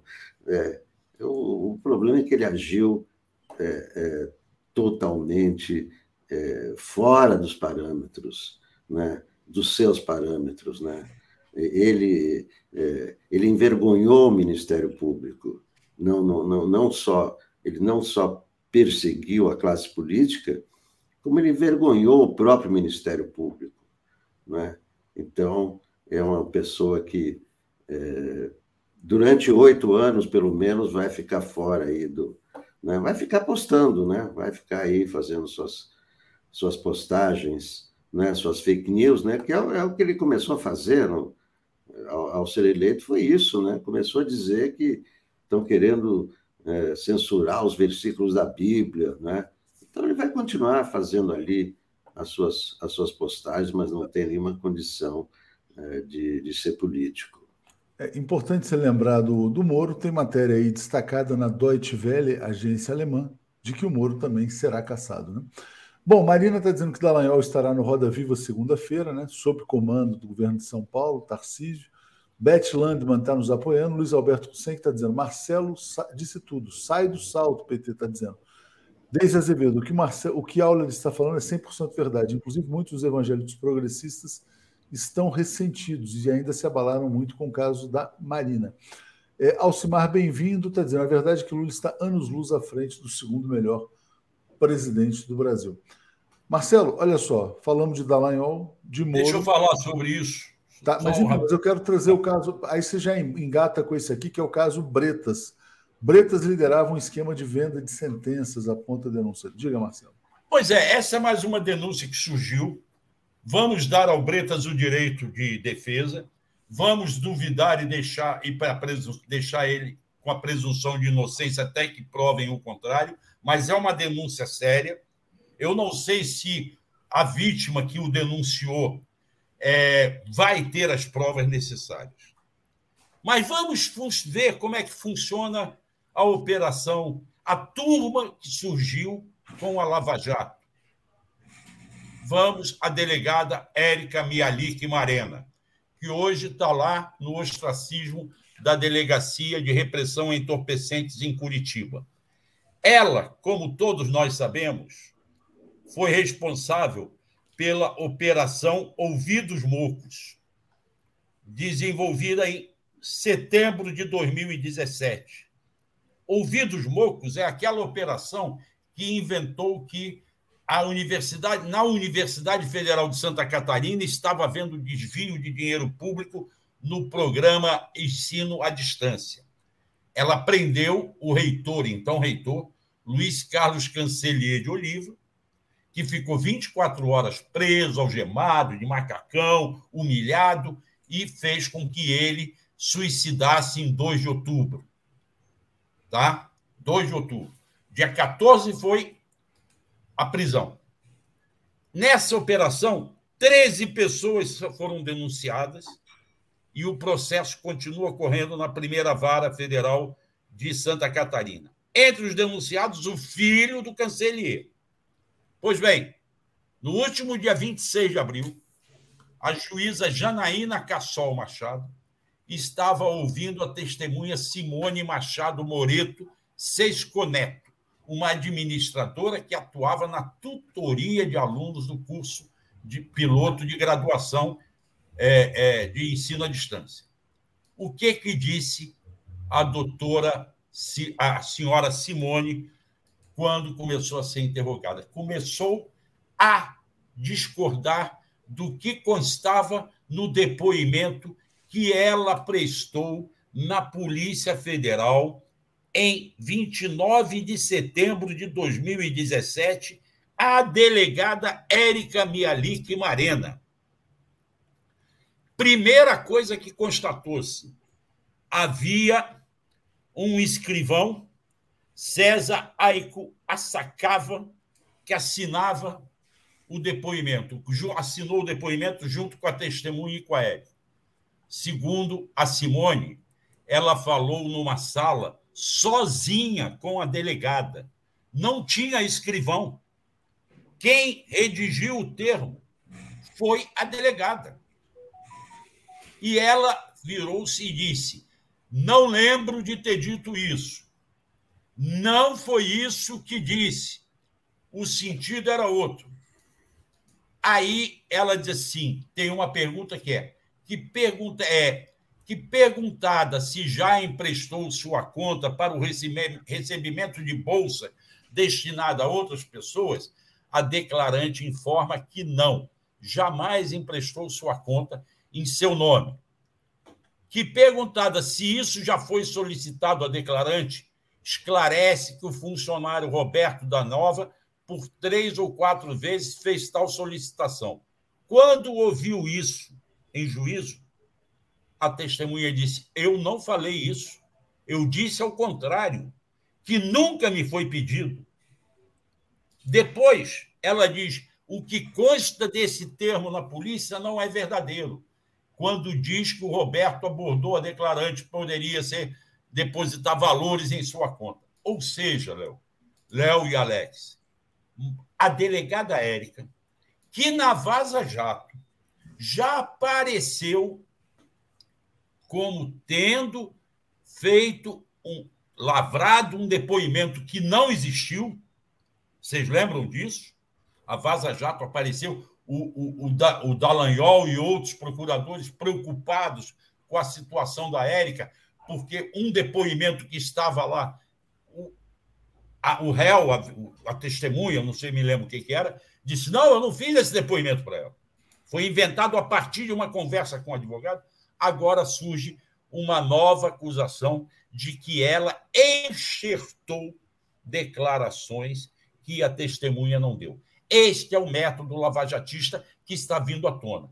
Todos os advogados envolvidos na operação Ouvido Mocos agora estão lendo todos os depoimentos prestados na delegacia para saber se em outros a mesma coisa não aconteceu. Isto é o que está vindo à tona agora. Gravíssimo, né? Por isso que se explica também toda a movimentação lá do TRF4, embora já não seja mais o caso de lá, né? Esse da Erika Marena. Miguel Silva, lembram do Lula no depoimento do Moro? Assim que os organizadores disso perceberem que serei solto, se preparem, porque irão atrás de vocês. Obrigado, Marcelo. Obrigado, Alex. Vou chamar aqui. Olá, Léo, lembrando, lembrando, aqui, lembrando aqui aos telenautas do Bom Dia e ao meu amigo Alex, que infelizmente a partir da semana que vem eu não entrarei mais nesse horário no Bom Dia, porque eu vou ter que substituir as férias da Tereza. Então eu passarei a conversar com a Daphne e não mais com o Alex e com o Léo aqui. Um Mas... bom dia. Segunda-feira. Hoje eu já apareço lá com a Tereza na última apresentação da Tereza antes dela sair de férias. Mas seguimos juntos aqui. Valeu, Marcelo. Vamos obrigado. Juntos. Abraço. Um abraço. Obrigado, Alex. Tchau, Alex. Bom dia, Daphne. Bom dia, Joaquim. Tudo bem? Bom dia. Opa. Desculpa. Bom dia, Joaquim. Bom dia, Léo. Bom dia, comunidade. Bom dia, gatinho. Tudo bem? Sei lá. Bom, bom dia, dia, bom dia, gatinho. Léo. Chamou de gatinho, Joaquim. Amigos, é ele, ele ouve a abertura da live, ele já corre para cá. É, tá certo. Gente, bom dia para vocês. Vou tomar um cafezinho, vou estar aqui ouvindo. Estou cansado um pouquinho. Valeu, gente. Abraço. Valeu, Léo. Muito bem, Joaquim. Vamos lá. Deixa eu trocar você aqui de lugar comigo para te colocar grande. Vamos, é... vamos conversar aqui sobre é, economia, né? Vamos começar com a matéria do Haddad. Deixa eu compartilhar aqui com vocês e pedir para o Joaquim comentar. Então, tá aqui, olha. Haddad vê a aprovação do marco fiscal como vitória do Brasil. É, ele diz que novas regras vão permitir queda dos juros, investimentos sociais e controle da dívida pública. Está otimista, né, Joaquim? Como é, é que você está analisando isso? Eu vou, eu vou falar, só que antes eu gostaria de falar rapidamente sobre o que o Marcelo estava falando atrás, ah, fica à vontade. da Marina da Lava Jato. O que acontece? A Justiça Federal recebeu um dossiê do delegado que investigou os abusos da Lava Jato lá atrás, que é o Mário Fanton. Tem quase 700 páginas. E ele relata vários crimes que ocorreram aí, cometidos por policiais federais. Isso não só a partir de 2014, também tem a partir de 2012, em relatos ali. E justamente foi na segunda-feira, quando o Apio foi afastado pelo TRF4, é que o dossiê foi protocolado na é, Justiça Federal. E agora está nas mãos da Gabriela Hard. E a Gabriela Hard já determinou que a investigação que seria feita, que será feita pela Polícia Federal, ela tenha a participação do Ministério Público Federal, que é o lavajatismo. A Polícia Federal hoje não é lavajatista, mas a, a, a, ela é sim a, a, o Ministério Público, sim continua totalmente lavajatista ligado ao Deltan Dallagnol. O que eu quero dizer é que muitos outros crimes estão descritos ali e, e se apurados, podem mandar muita gente para a cadeia. A gente está aqui sentado na arquibancada esperando os lavajatistas pagarem pelos crimes que cometeram contra o Brasil, contra os brasileiros, né, Joaquim? É Mas, Joaquim, vamos lá. Haddad otimista. É, deixa eu compartilhar aqui novamente e pedir para você comentar, Joaquim. Pode falar. É, na verdade, o, o, o Haddad não é nem otimismo, o Haddad está é, é, analisando o resultado de um projeto em que ele se envolveu muito, que é do arcabouço marco fiscal, eu não quero mais o nome de arcabouço, seja o marco fiscal. E, e, e, ele se envolveu e teve, essa, e teve uma vitória expressiva neste Congresso. Nesta, não, não é nem no Congresso, nesta Câmara, a mesma Câmara que foi lá e, e, e deformou a medida provisória de reestruturação do governo. Essa é uma outra discussão que nós vamos travar. Aqui, inclusive, podemos fazer essa análise. Mas o que, que o Haddad está fazendo? Ele, a vitória do marco fiscal foi, foi expressiva. Você teve cento e poucos votos só contrários, todos os outros votos a favor. E aí o resultado do quê? É o resultado do empenho que o próprio Haddad fez. O Haddad conversou com os presidentes, os presidentes do, tanto do Senado quanto da Câmara, conversou com as lideranças, foi lá em audiência pública. O, e, e, é um retrato, eu acho que este é um exemplo, embora, vamos dizer, o marco fiscal não é o marco fiscal dos sonhos, mas avança permite, inclusive, a redução da taxa de juros. Certamente vai reduzir agora, porque os juros futuros já reduziram. Então, você olha já como o mercado está precificando os juros, porque juros têm um preço também. Está dizendo o seguinte: olha, os juros são está eh, caindo meio por cento e você pega ali até 2024, tá? Então isso, isso significa o quê? Que já tem um resultado efetivo para o governo. Então, o, o Haddad dá uma mostra de que o jogo é político, o Congresso Nacional é uma casa política, não adianta que não vai ganhar no grito no Congresso Nacional. E aí você não vai ganhar no grito, não adianta, na Câmara. E mostra que essa deve ser a postura do governo. A arte, muita gente critica o Padilha, que ele é da articulação política. Está errado, porque a articulação política não é só do Padilha. O Padilha tem um limite. O Padilha tem uma função institucional. E ontem, eu estou falando isso com base na entrevista que eu fiz ontem com a Ideli Salvati, que foi três anos ministra da área de relações institucionais.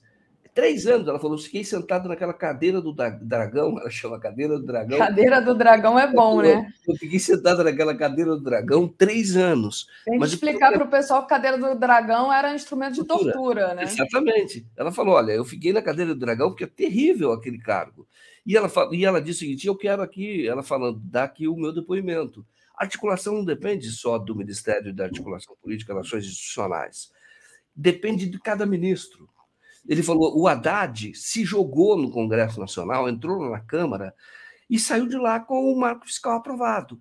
Assim tem que ser. O Lula já tinha dado esse tom numa reunião que ele fez com os ministros, falando: olha, vocês têm que conversar com todos os deputados. Pode não gostar dos deputados, mas o deputado, e até ontem ele falou: fecha, tampa o nariz e vai falar com o deputado. O deputado tem voto, não tem discussão. Essa é a regra da democracia, não adianta ficar no mimimi, não adianta ficar no choro. E aí o que eu quero dizer é que o governo está mostrando, e, e, esse é o jeito Lula de governar, que não, reclama, não fica reclamando. E o Haddad entendeu isso. O Haddad é dessa, da escola, não adianta ficar reclamando. Vai construindo maioria, vai discutindo com deputados, e, e, e assim você vai transformando o Brasil. As pessoas estavam falando, e o Lula até comentou isso, e é verdade. Quando ele abriu o jornal, falou: acabou o governo. O governo acabou. Ele falou: quando eu li os jornais ontem, disse: ah, o Congresso acabou, acabou o governo, então não tem mais o que fazer. Entendeu? Ele falou: aí eu fui ler as notícias, falou: tudo é normal. Por que que acontece? O que que acontece com o, a relação com o Congresso? Você, a Câmara, a Câmara vota, o governo tem outros instrumentos, depois volta, ele pode vetar. E depois a Câmara vai ter que derrubar o veto, é muito mais difícil. Precisa de muito mais votos. A Câmara tem que derrotar o veto. Então, é um jogo que, o que ele falou, é um jogo que está apenas começando. Não adianta ir para a internet e, e, e, gravar vídeo e falar não gostam de mim, não querem que eu governe. Cara, esse é o jeito Bolsonaro de governar. Lembra que o Bolsonaro falou? Acabou! Você não me deixou governar! E, e o que, que acontecia? Nada. Porque as pessoas continuavam com as suas. Porque ele não governava.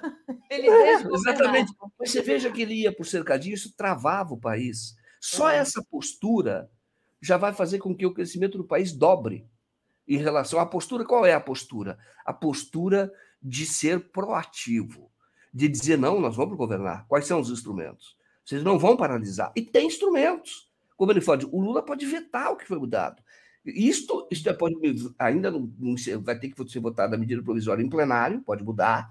E, além disso, depois de votar, pode derrubar. Além disso, pode até questionar no Supremo algumas mudanças, porque o Legislativo pode, há uma interpretação de que invadiu competência do executivo, de como é que se estrutura um governo. Isso é a luta começando.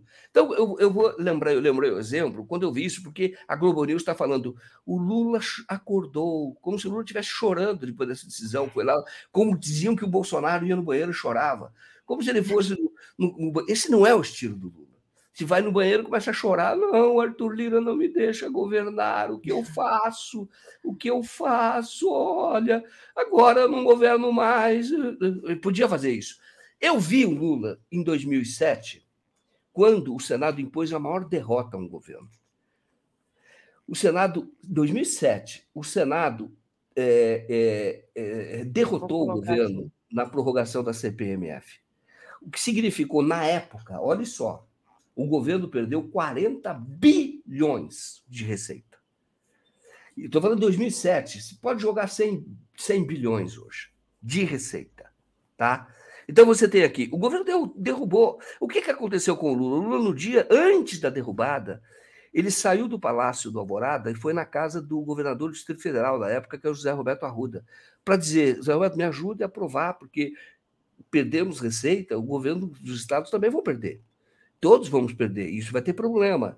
Mesmo assim, o Zé Roberto Arruda não conseguiu, ninguém, não, não sei se se movimentou, e, e um, um, um, Senado liderado na época, a oposição, pelo Tasso Gereissati, derrubou o governo, derrotou o governo. E o governo acabou?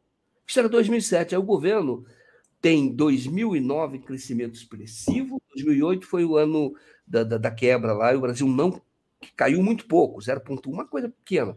Mas o Brasil teve um crescimento muito expressivo em 2009, 2010 foi um absurdo o crescimento, foi absurdo o crescimento, sem CPMF. E começou a ter o quê? O Brasil começou a aumentar a receita pela demanda. Isto é, saiu a CPMF, mas começou a vender muito mais carros, por exemplo. Eu falo que carro é importante agora. O Brasil chegou a produzir, nessa época, foi para 3 milhões de carros por ano. Hoje está em, em 2 milhões e, e 200 e hoje tem uma população maior. E chegou aquele período. Então, você vê a curva de crescimento, eu até mandei ali a, a curva de crescimento de, de venda de automóveis, dados da Anfávia, você vê o governo do Lula e mesmo no governo da Dilma só começa a cair quando a Lava Jato entra em cena, porque provocou um desemprego gigantesco e desinvestimento gigantesco.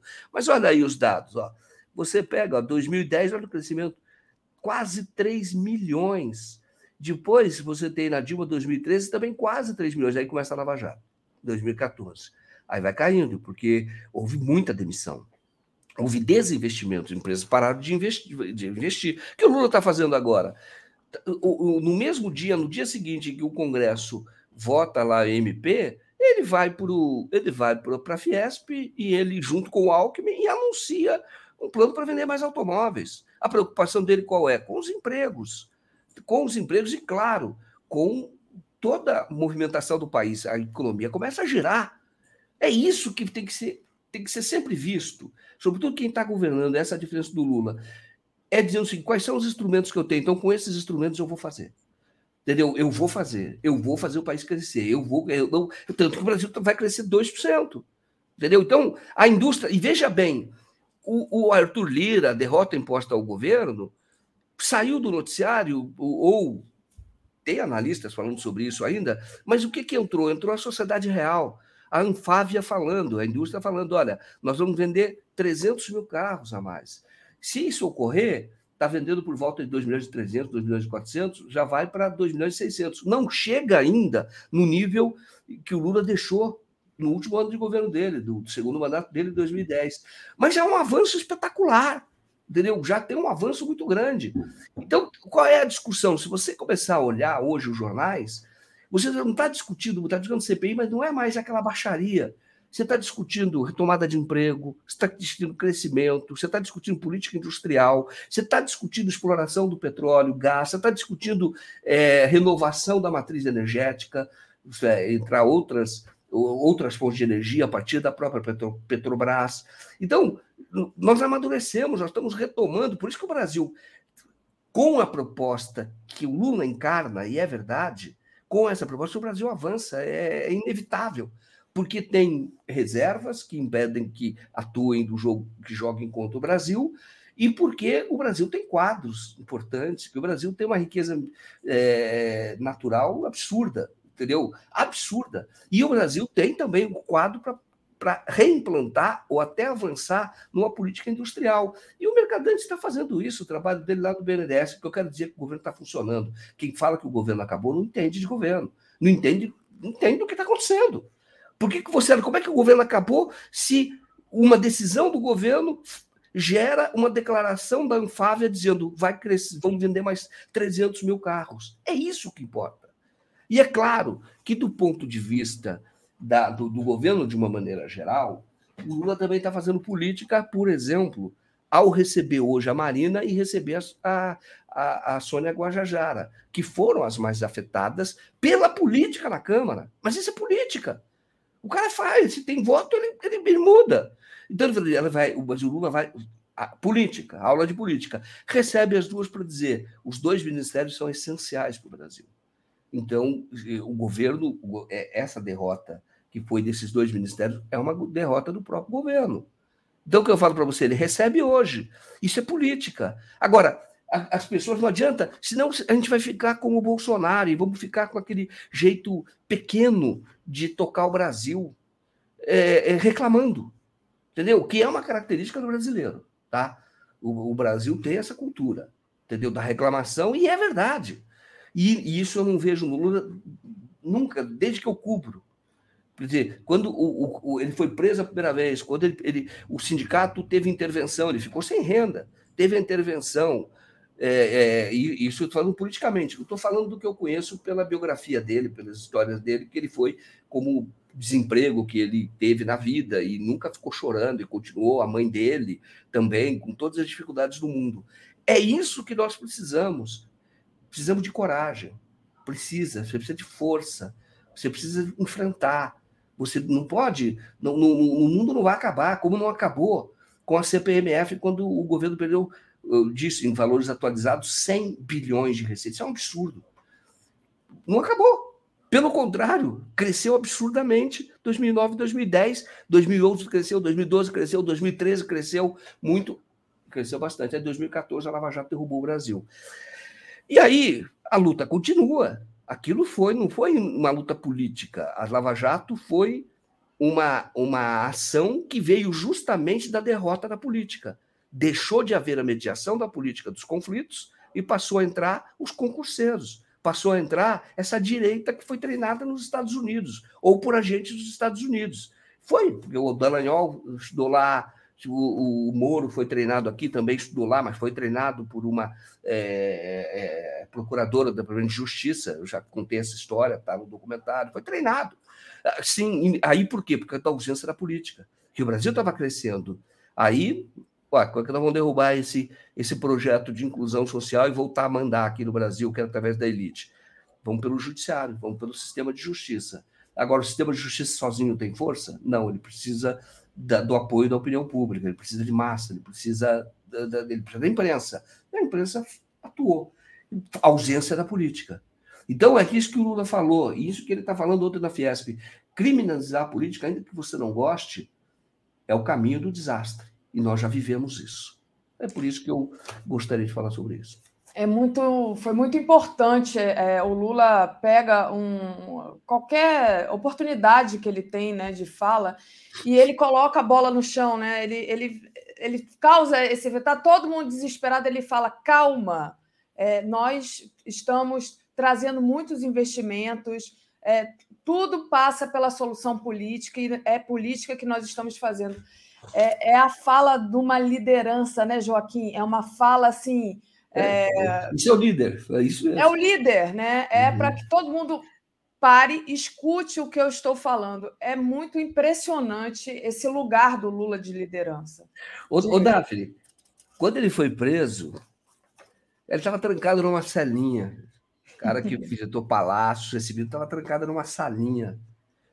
Não, não tinha, era, era um, não tinha quase nada ali. Tanto que quando o Sigmaringa Seixas foi lá, viu, chorou. Aí ele falou: pô, Sigmaringa, não venha mais aqui, pô. Eu já vou ter que enfrentar isso aqui sozinho, ainda você fica chorando, pô. Você fica, fica me atrapalhando, é isso que ele quis dizer. Porra, entendeu? Eu vou ter que enfrentar, não adianta. E foi lá e dormiu na primeira noite e dormiu nas outras. E a primeiro bilhete que ele mandou, através do Marcola, foi: diga aos meus amigos que eu estou bem. Entendeu? Foi isso. Resumindo, era isso uma frase. Diga aos meus amigos que eu estou bem. Entendeu? Isso que ele quis dizer. Não me derrubaram, não. Entendeu? E, e ficava ali 580 dias Toda segunda-feira ele recebia o Greenhalg e ele pediu, Greenhalg, porque ele pediu, faz uma análise do processo e veja onde é que a, a política, má política, né? Onde é que a decisão foi perseguição política e não jurídica. E aí toda segunda-feira o Greenhalg chegava lá de manhã, anotando, mostrava os processos, falou: aqui não podia ter sido feito isso, aqui houve manipulação, aqui foi aquilo, aquilo foi aquilo, tá? E o Lula ia formando a opinião dele. E quem fazia a defesa técnica era o Zanin. Aí ele recebia o Zanin, podia receber o Zanin todos os dias. O Greenhalg também, que era advogado, mas o Greenhalg, como tinha escritório aqui em São Paulo, e tem, e o Greenhalg, pela agenda dele, só ia na segunda-feira de manhã. Mas a, a, a, missão do Greenhalg era essa. Claro, eles são amigos há muito tempo, depois aqueles momentos mais difíceis passaram juntos, que é da, da morte do Neto, do, do Vavá, do Sigmaringa Seixas, mas aí é outra história. E o, e o, mas essa característica, é isso que eu gostaria de falar muito, porque é preciso entender o governo a partir da cabeça do Lula. Tá? Então, é, é, é, ali você vai entender como é que o governo vai reagir, porque quem enfrentou as coisas que ele enfrentou, quem passou pelas coisas que ele passou, tendo a história que ele tem, é, ninguém derruba. Existem outros, não é Arthur Lira que vai derrubar. E se você olhar, olhe pelo resultado sempre.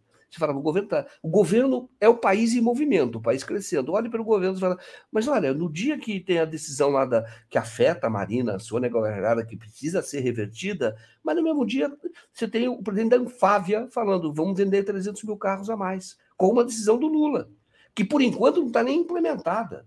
Mas ele foi lá, escreveu um artigo com o Alckmin, foi lá na Fiesp e anunciou disse, será assim. E aí o Haddad junto, o Haddad disse agora que tem 15 dias para a Fazenda dizer como é que vai é, é, suprir a redução dos impostos. E aí é só o primeiro passo, porque a redução pode ser muito maior, sabia? Sabe por quê? Porque não foi mexido no ICMS. Uhum. E os uhum. governadores, para não ficarem para trás, podem fazer o que fizeram no passado. Também reduzirem. Então você começa a ter um ciclo, é virtuoso entendeu? Vai lá também reduz, aí você tem uma venda maior. Porque os governadores, porque o, o, o, e, o, e o Lula fez isso sem ficar cobrando o governador, sem ficar jogando na conta do governador. Mas isso poderá ocorrer. Então o Brasil começa a discutir outras coisas. Sabe, no dia que começou as jornadas de junho, eu analisei a primeira página dos jornais. Tinha uma discussão sobre aborto, tinha uma discussão sobre é, é, é, ali, eh, tipo, uma Bolsa Família, era uma discussão que tinha naquela ocasião, ali. O Brasil estava discutindo outras pautas. Aí vem, isso no dia, eu peguei no dia, que eu falei, qual era aquele Brasil? Porque era um Brasil que tinha muito mais carros, que era um Brasil que de, de, de pleno emprego, entendeu? Aí você olha ali, praticamente pleno emprego. As pessoas escolhiam para onde ir. E eu leio o jornal, aí você vendo, começa as jornadas de junho, muda a pauta. E o Brasil entraria, estava a poucos dias da Copa das Confederações. O Brasil ia para a vitrine no mundo. Está todo mundo olhando os estádios, os voos, a organização, porque não teve problema na organização do Brasil. A imprensa que falava que, que seria um caos, mas não foi. Não. E não foi mesmo. Então, naquele, era outro Brasil. Então eu falo para você, e esse Brasil está tá sendo retomado agora, entendeu? Em que a gente vai ler sobre o Bolsonaro nas páginas policiais apenas, entendeu? E aquela turma da extrema-direita discutindo como isolá-los, para que eles não prejudiquem o país. E o resto avançando, entendeu? E a gente e, e, e o Brasil voltando a crescer. Assim tem que ser. Não adianta mimimi, não. Muito bom.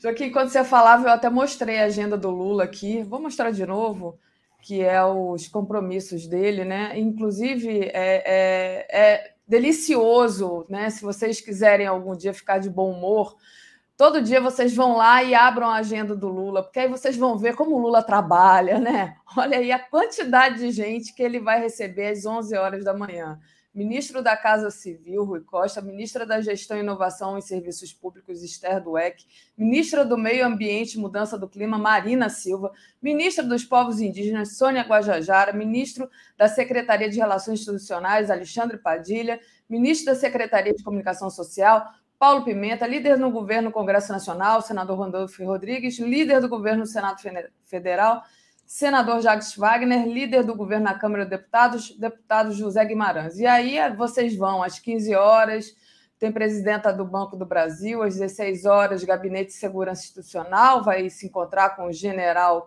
Marco Amaro, às 17 horas, diretor, presidente do Serviço Brasileiro de Apoio às Micro e Pequenas Empresas, Sebrae Décio Lima. Todo Isso. dia é assim, gente. Se vocês Isso. forem lá na agenda do Lula, tem uma quantidade enorme de, de coisas marcadas, né, Joaquim? É o presidente é isso. trabalha, não fica andando de moto por aí. Política, falei para Frederico, era o Tancredo Neves falava isso. Política é conversa, conversa, conversa. E o resto? O resto é conversa. Entendeu? Entendeu? É então eu digo para você o seguinte: é isso que você tem que fazer. Você podia sair. Lembra que pouco tempo atrás, meses atrás, tínhamos um, um, um cara da presidência que saía do Alvorada e ia para o cercadinho, porque é ali que ele se alimentava para ficar reclamando. É. Para ficar reclamando do Supremo, xingando as pessoas. Entendeu? Então você fala só xingando, só fazendo mal. Lembra? Nós, é alguns meses nós temos que viramos essa página e vamos cada vez mais, e isso é o Brasil como um todo, tá? Quando tiver que criticar o governo, vamos criticar. Tá? Mas o que eu quero dizer é que essa, essas mudanças na Câmara faz parte do jogo. O relator é um, você não pode obrigar o cara a fazer o que ele não quer. Só que aí você vai ter. Vamos discutir agora no voto. Ah, perdeu no voto? O presidente tem o poder de veto. Aí vai precisar de mais votos para derrubar o veto. Ah, bom, se intrometeu numa área do executivo? Vamos discutir no Supremo. Se é atribuição do Congresso fazer isso, mexer na estrutura de governo, não é. Isso não vai prosperar, tá bom? Muito bem. Joaquim, queria te agradecer muitíssimo que é, veio aqui me socorrer. O Lula hoje, Lula Costa Pinto, né? Tinha um compromisso, eu pedi de última hora o Joaquim é, vir aqui estar conosco, sempre preciso nas análises e falar para vocês que o Lula Costa Pinto gravou um vídeo que está nos boletins, então ele também fez uma análise da semana. Obrigada, Joaquim. Vou trazendo aqui Natália. Valeu. Valeu. Conte comigo. Contem todos comigo, tá bom? Um abraço. Até mais. Obrigada, Joaquim. Tchau. Beijão. Comentário de Natália Urbano. Bom dia, Natália. Tudo bem? Bom dia, Daphne. Bom dia a todos. Tudo ótimo. Hoje eu tenho uma surpresa para quem continuar aqui na programação do 247 e assistir o Veias Abertas eu gravei uma entrevista exclusiva com o advogado do Pedro Castilho, do Peru. Primeira entrevista assim que ele está dando para a mídia brasileira. Queria agradecer a Sandra, do pessoal da militância lá da Suíça, né, que, que fez essa ponte. E muita coisa importante que a gente tem que ficar de olho para nós também, não só em solidariedade ao Peru, mas para nós também. Legal, então spoiler aí do, do Veias Abertas, não percam. Deixa eu só agradecer aqui rapidinho. Ah, ih, tinha dois é, superchats aqui para ler para o Joaquim, gente, desculpa, acabei não lendo. A Marganef apoiou aqui a gente, Euclides Novaes, desculpa, Euclides. Joaquim Nassif fala sempre da tal cooperação internacional que orienta e manipula nosso judiciário, verdade, né? É, o Antônio Vasques, Daphne, o imbrochável, além de roubar com a Miché, que não fazia nada, era só palavrão, governo de evangélicos. Então, está aqui o superchat do nosso querido Antônio Vasques. Obrigada, Antônio. E o Beto Silva está te dando bom dia aqui. Bom dia, Beto Silva, para você também. Natália, é, vamos aos nossos assuntos aqui, né? Governo americano governo americano não, governo estadunidense, parar com esse negócio de chamar de americano, né? Governo estadunidense dando autorização para o Elon Musk começar a fazer testes de implantes cerebrais em humanos. Vou colocar aqui a matéria, mas vai falando para a gente, Natália, do que se trata. Então, o Elon Musk ele tem várias empresas, né? Tem a Tesla, tem a, a, o Twitter agora. Então, assim, uma dessas empresas que ele tem é a Neurolink, que é uma empresa é, de biotecnologia. Ele já tem feito testes em animais desde os anos. Tem, é, eu é, acredito que desde 2018, né? Que ele começou a fazer testes em porcos e macacos, né? Porque o que, que a empresa quer? Eles querem com esse um microchip que coloque, né? No caso, a ideia final é uma pessoa em contato direto com um computador, porque eles acreditam que assim o ser humano vai estar menos no risco de perder capacidades, é, no caso, profissionais e pessoais, enfim, para inteligência artificial. E agora o FDA, né, que é o, o, Departamento do Governo Estadunidense de Comida e Administração de Remédios, deu para ele, né, autorização para que ele começasse a fazer esses testes em seres humanos. Então ele está dizendo que até o final do ano ele vai começar a fazer os testes do Neurolink em seres humanos. Apesar deles dizerem, né, que acreditam, né, que no futuro o Musk diz que isso vai ajudar pessoas, por exemplo, que têm é, é, paralisia cerebral, que vai ajudar pessoas que têm algum tipo de comprometimento motor, etc., por conta do, do, do chip. Dizem até, ele disse até que poderia ajudar pessoas a ganhar novamente movimentos da, da, da, da, da coluna vertebral, de membros, enfim. Mas o ideal deles mesmo é colocar o ser humano diretamente em contato né, com é, as máquinas, né, com a inteligência artificial. Obviamente, isso é assustador, isso é, é, parece alguma coisa saída de filme de terror. E a gente sabe, com o histórico que o Elon Musk tem nas outras empresas dele, como por exemplo, o carro que pega fogo, o foguete que pega fogo, o Twitter que tá aquela maravilha, só que não. Aliás, né? Nunca foi bom, mas assim tá pior. Como é que vocês vão dar né, autorização para o Elon Musk começar a fazer experimentos em seres humanos? Então, assim, eu acho que isso vai além um pouco da, da, da questão ética é, vai mais para a questão da, da, capacidade mesmo das empresas em que ele está investindo, né? Que estão a, é, muito além da, da, da, Ninguém pode dizer que são empresas funcionais, não é mesmo? E, e, e a concordo, Elon Musk vai criar zumbis. Olha, ele já tem vários, né? Só você falar alguma coisa de ruim dele nas redes sociais que você já vê, né? A horda dos, do, do, dos, do, dos zumbis do Musk vindo atrás de você.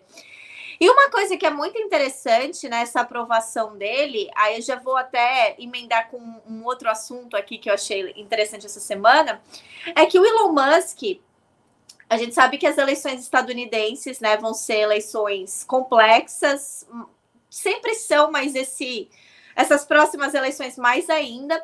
E essa semana o Elon Musk ele começou a fazer é, é, espaços no Twitter, que é como se fosse, né? Que você pode falar ao vivo, né? Escutar pessoas falando ao vivo no Twitter com o Ron DeSantis, que é. A gente falou disso ontem, Natália. Eu até mostrei é. aqui com o Pedro, mas, tem, mas continua. Então, eu acho assim interessante. Não deu certo, né? Era isso que eu ia falar, né? Nem isso deu certo. Mas eu acho interessante o fato dele estar tá conseguindo nessas né, aprovações do governo estadunidense, ao mesmo tempo, né, que ele está cada vez mais próximo, né, e cada vez mais mostrando um lado político. Então, quer dizer, se numa administração é. em que o Elon Musk é tão crítico, que o Elon Musk é, é, é, diz que não concorda e tem, obviamente, afinidade com os republicanos, ele já está conseguindo testes em seres humanos de órgãos go governamentais. O que, que vocês acham que ele vai conseguir caso né, haja uma próxima administração republicana nos Estados Unidos? É. Provavelmente alguma coisa do tipo, ah, eles vão começar a testar em, não sei, na população carcerária, é, imigrante, né? Porque eu, eu não duvido, a gente, eu, eu tô falando assim em tom de brincadeira, mas é real isso, porque a gente já sabe que existem vários relatos é, é, dentro da história estadunidense de testes médicos, né, feitos em populações historicamente marginalizadas, como população é, é, afro-americana. E, obviamente, existem também diversos relatos né, de procedimentos médicos, como, por exemplo, esterilizações forçadas que são realizados, né, já foram denunciados que foram realizados nos campos de concentração para imigrante. Então é muito preocupante que o Elon Musk esteja indo, né, para essa área médica, esteja conseguindo, né, autorização para fazer experimentos, basicamente, em seres humanos. Muito bem lembrado, Natália. Ótima percepção que você teve. Exatamente. Se num governo que não é, é tão alinhado, ele já conseguiu, imagina, né? Se ele consegue é, a entrada aí desse Ron DeSantis, que era com quem ele estava fazendo o, a, a questão lá no Twitter, a aparição que não funcionou lá no Twitter e vai ser bem pior. E lembrando que isso acontece o tempo todo, né, gente? É, lá, por exemplo, no Canadá, a Anafarma faz testes em, com seres humanos o tempo todo e é sempre com o imigrante, porque ela paga e o imigrante é aquele pobre, né, que está sem dinheiro, não tem dinheiro para pagar aluguel, vai lá e se coloca como é, candidato para fazer esses testes, às vezes por uma questão, uma pressão financeira mesmo, não precisa nem ser, ah, vou fazer na população carcerária. Já é, é, com a lei aprovando, com tudo correto, eles já conseguem pegar os imigrantes, por exemplo, para fazer isso, né, Natália? E vamos lembrar que isso não está muito longe, né, da agenda de. É, eu sempre esqueço o nome. Eu não lembro se eu acho que foi o Carlos Jordi. É um daqueles dois bombados do Rio de Janeiro, né, que queria forçosamente né, é, a doação de órgãos de pessoas, de, de, criminosos que foram abatidos né, em confrontos policiais né, no Brasil, que fosse obrigatória a doação de órgãos dessas pessoas. Então, é, é, é essa agenda né, de, de experimentação em seres, em seres que eles consideram menos do que outros, né, cidadãos de segunda classe, não é algo também que está muito longe da realidade da população brasileira. É, eu não, não lembro é, dessa, dessa questão aí, se foi o Carlos Jordi, não, mas daqui a pouco alguém vai lembrar aqui vai dizer é, quem foi, né? Possivelmente pode ter sido ele mesmo, Natália. Talvez é, você tenha acertado no nome, mas se não, não acertou, daqui a pouco alguém vai se lembrar. É, Natália, eu, eu recebi seu WhatsApp e a gente vai comentar sobre o caso da Carolina, mas antes eu queria que você falasse um pouco sobre o relatório internacional de monitoramento da escravidão moderna, né? É, que é alguma coisa assim bem importante Bom, a Fundação Walk Free, é, que é um grupo internacional que monitora questões de trabalho forçado e casamento forçado, né? Que são as categorias que se, enca... se Ah, foi o Daniel Silveira. Eu sempre confundo, né? Eu sempre falo, né? O, os Vin Diesels da extrema-direita brasileira. foi a Marilene aqui falando. É, obrigada. E... Eu vou, eu até acho que achei aqui, porque aí eu bati o nome dele, tá aqui, parlamentar propõe doação obrigatória de órgãos de pessoas assassinadas pela polícia. Olha lá, elezinho aqui, né, o Daniel Silveira e o Flávio Bolsonaro, claro, juntinhos. Mas diga, Natália, falando, voltando ao assunto. Então, eu acho esse relatório, que é muito interessante, ele acredita, né? Eles monitoraram que cerca de 50 milhões de pessoas vivem né, nessa situação de escravidão moderna e que o que impulsiona é, é, pessoas para que elas acabem nessas condições são, né? É, conflitos armados, né? E conflitos, é, é, crises é, de, de emergências climáticas, como, por exemplo, né, pessoas né, do, do da África subsaariana que acabam né, tentando imigrar pessoas de, de, de países né, que passam por condições climáticas complicadas. O país né, que tem o maior né, é, número de pessoas que essa organização monitorou foi a Índia, né, com cerca de 11 milhões de pessoas que estão vivendo uma situação de trabalhos forçados ou de casamentos forçados.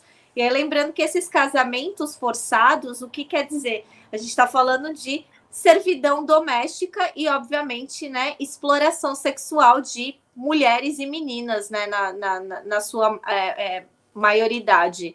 E falou que, inclusive, países né, que se consideram é, importantes lutadores dos direitos humanos, como Suíça, Noruega, Holanda, Irlanda, também passam por isso, né? Principalmente né, na questão relacionada de trabalhos forçados, na questão e de casamentos né, arranjados, na questão da imigração. Isso é algo, uma prática muito comum, né? Famílias, né, que basicamente acreditam que suas filhas vão ter vidas melhores e acabam arranjando casamentos à distância para que elas, né, se casem com pessoas ou do seu próprio país ou né, casamentos arranjados né, com, com cidadãos do exterior, e elas acabam em uma situação de vulnerabilidade extrema. Então, o que é interessante desse relatório é que ele mostra que é, de 2016 para cá, o que, que aconteceu né, de 2016 para cá? A gente teve né, uma crise internacional econômica né, acentuada e que o número de é, é, pessoas em situação de escravidão moderna aumentou cerca de 10 milhões num período de, né, é, é, é em, de 2016 até onde eles estavam fazendo monitoramento, que foi a 2021. Então, assim, é, é, é, muito preocupante que a gente esteja vendo isso, porque eles falam, né, que um dos motivos é que vocês, muitas vezes, a gente, né, tá tendo acesso a, a, a, produtos e serviços que estão sendo, obviamente, né, vindo para nós através de trabalho escravo é, as nações do G20, Daphne, elas importam cerca de 468 milhões de dólares anualmente em produtos oriundos exclusivamente de trabalho de escravidão.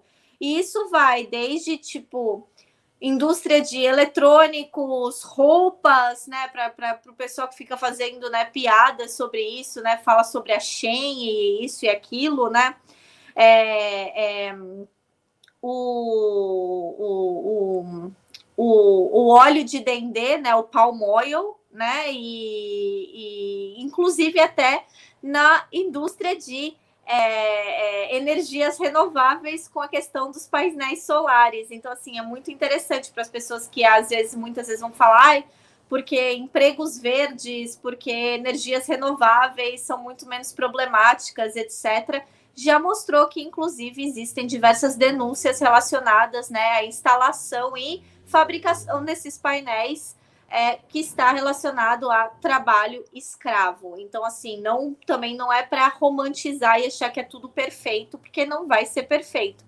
Por isso que é muito importante, né? O relatório né, concluiu que os é, países do G20 apliquem cada vez mais fiscalizações e tenham né, uma lei de trabalho cada vez mais rígidas para evitar né, a, a, mão de obra escrava na produção industrial, na, na, na, na nos trabalhos domésticos, enfim, no, nos setores de serviço no geral. Então, é, novamente, né, uma outra oportunidade da gente fortalecer também os sindicatos, que são extremamente importantes, e as leis trabalhistas.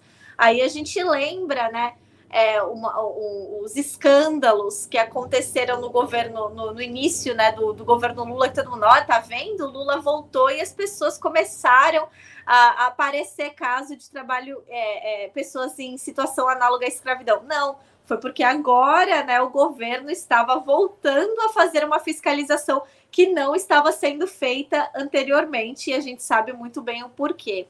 Então, é, é, e outro motivo que também eles apontam, que aí é um motivo que é interessante, porque isso é uma coisa que a gente está vendo no Ocidente agora, é a erosão de servir de, de, de leis de proteção para mulheres, né? E principalmente para é, é, imigrantes e minorias. Aí a gente vê né, no que, por exemplo, os Estados Unidos está tentando, né, o Senado do Mississippi que passou uma lei dando, né, ainda vai ser votada no Congresso do Estado, mas que dá poderes para crianças de é, tão novas quanto de 10 anos de idade fazerem, né, trabalharem, inclusive em turnos noturnos. E isso tem sido uma coisa que tem cada vez mais aparecido, né, nos Estados Unidos, relatos de pessoas que, por exemplo, vão no McDonald's de noite e quem está trabalhando no McDonald's são crianças, basicamente. Então, isso também contribui, porque uma criança, obviamente, além de não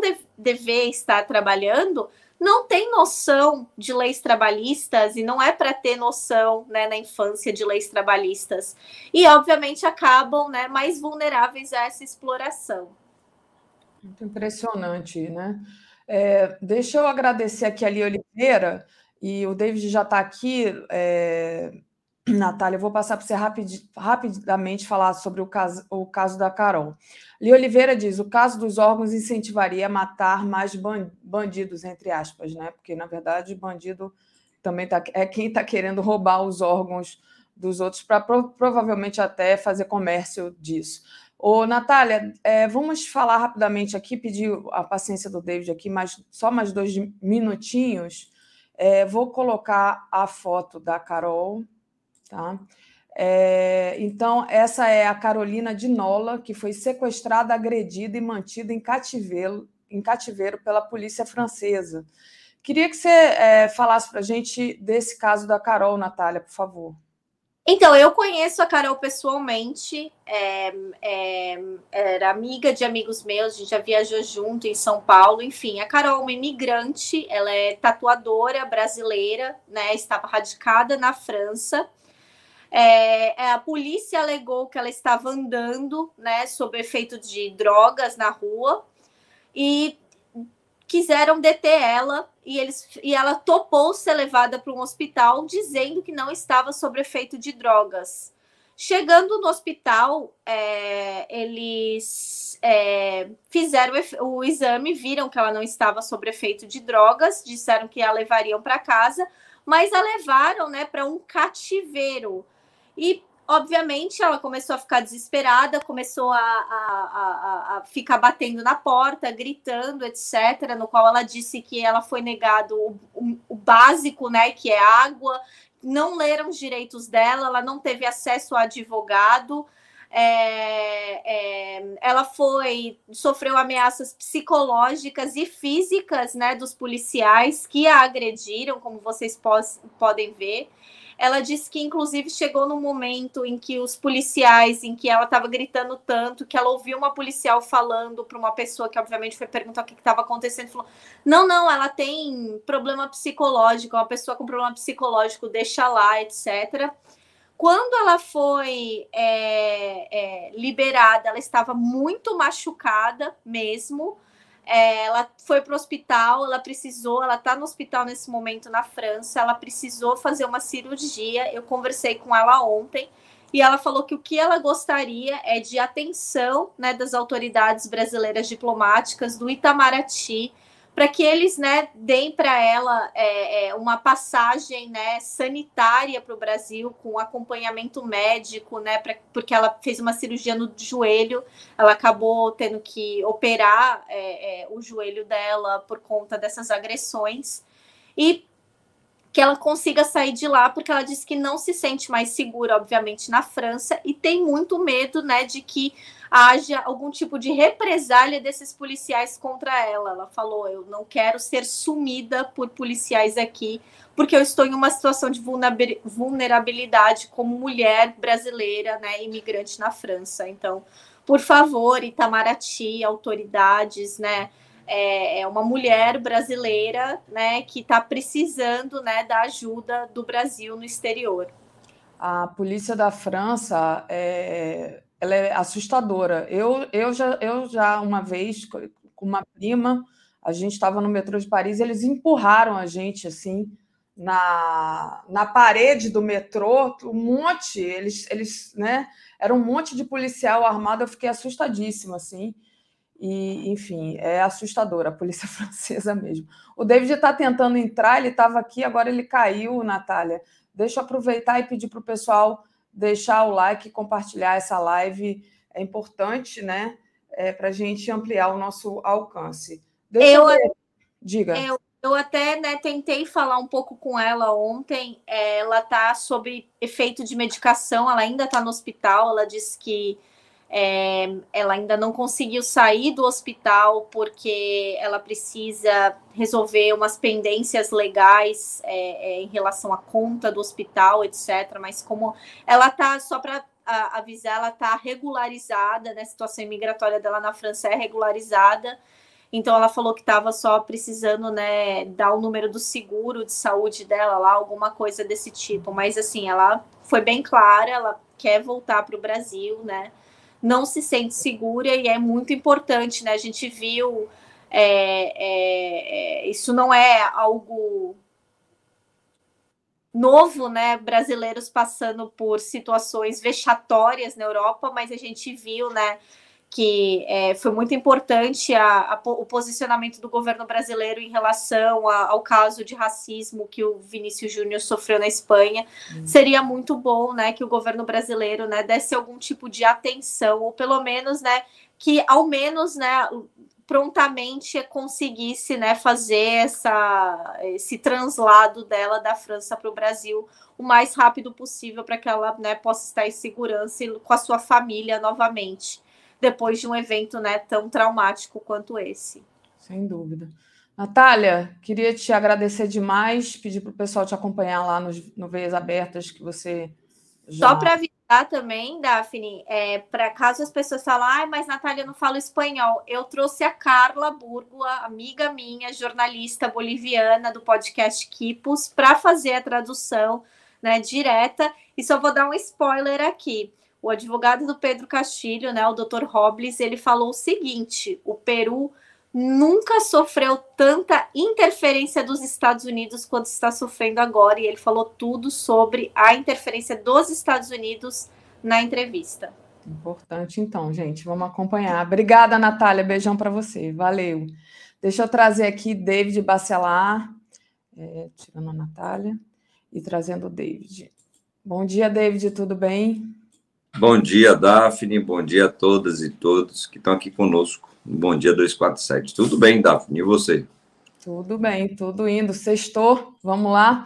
Queria, David, sua avaliação aqui, saber a opinião da FUP né, sobre essa questão da Petrobras, né, que reapresentou o pedido ao IBAMA para explorar petróleo na margem equatorial. Né? Então, é, Queria saber a posição da FUP né, em relação a isso e como é que você vê o andamento desse processo todo, David.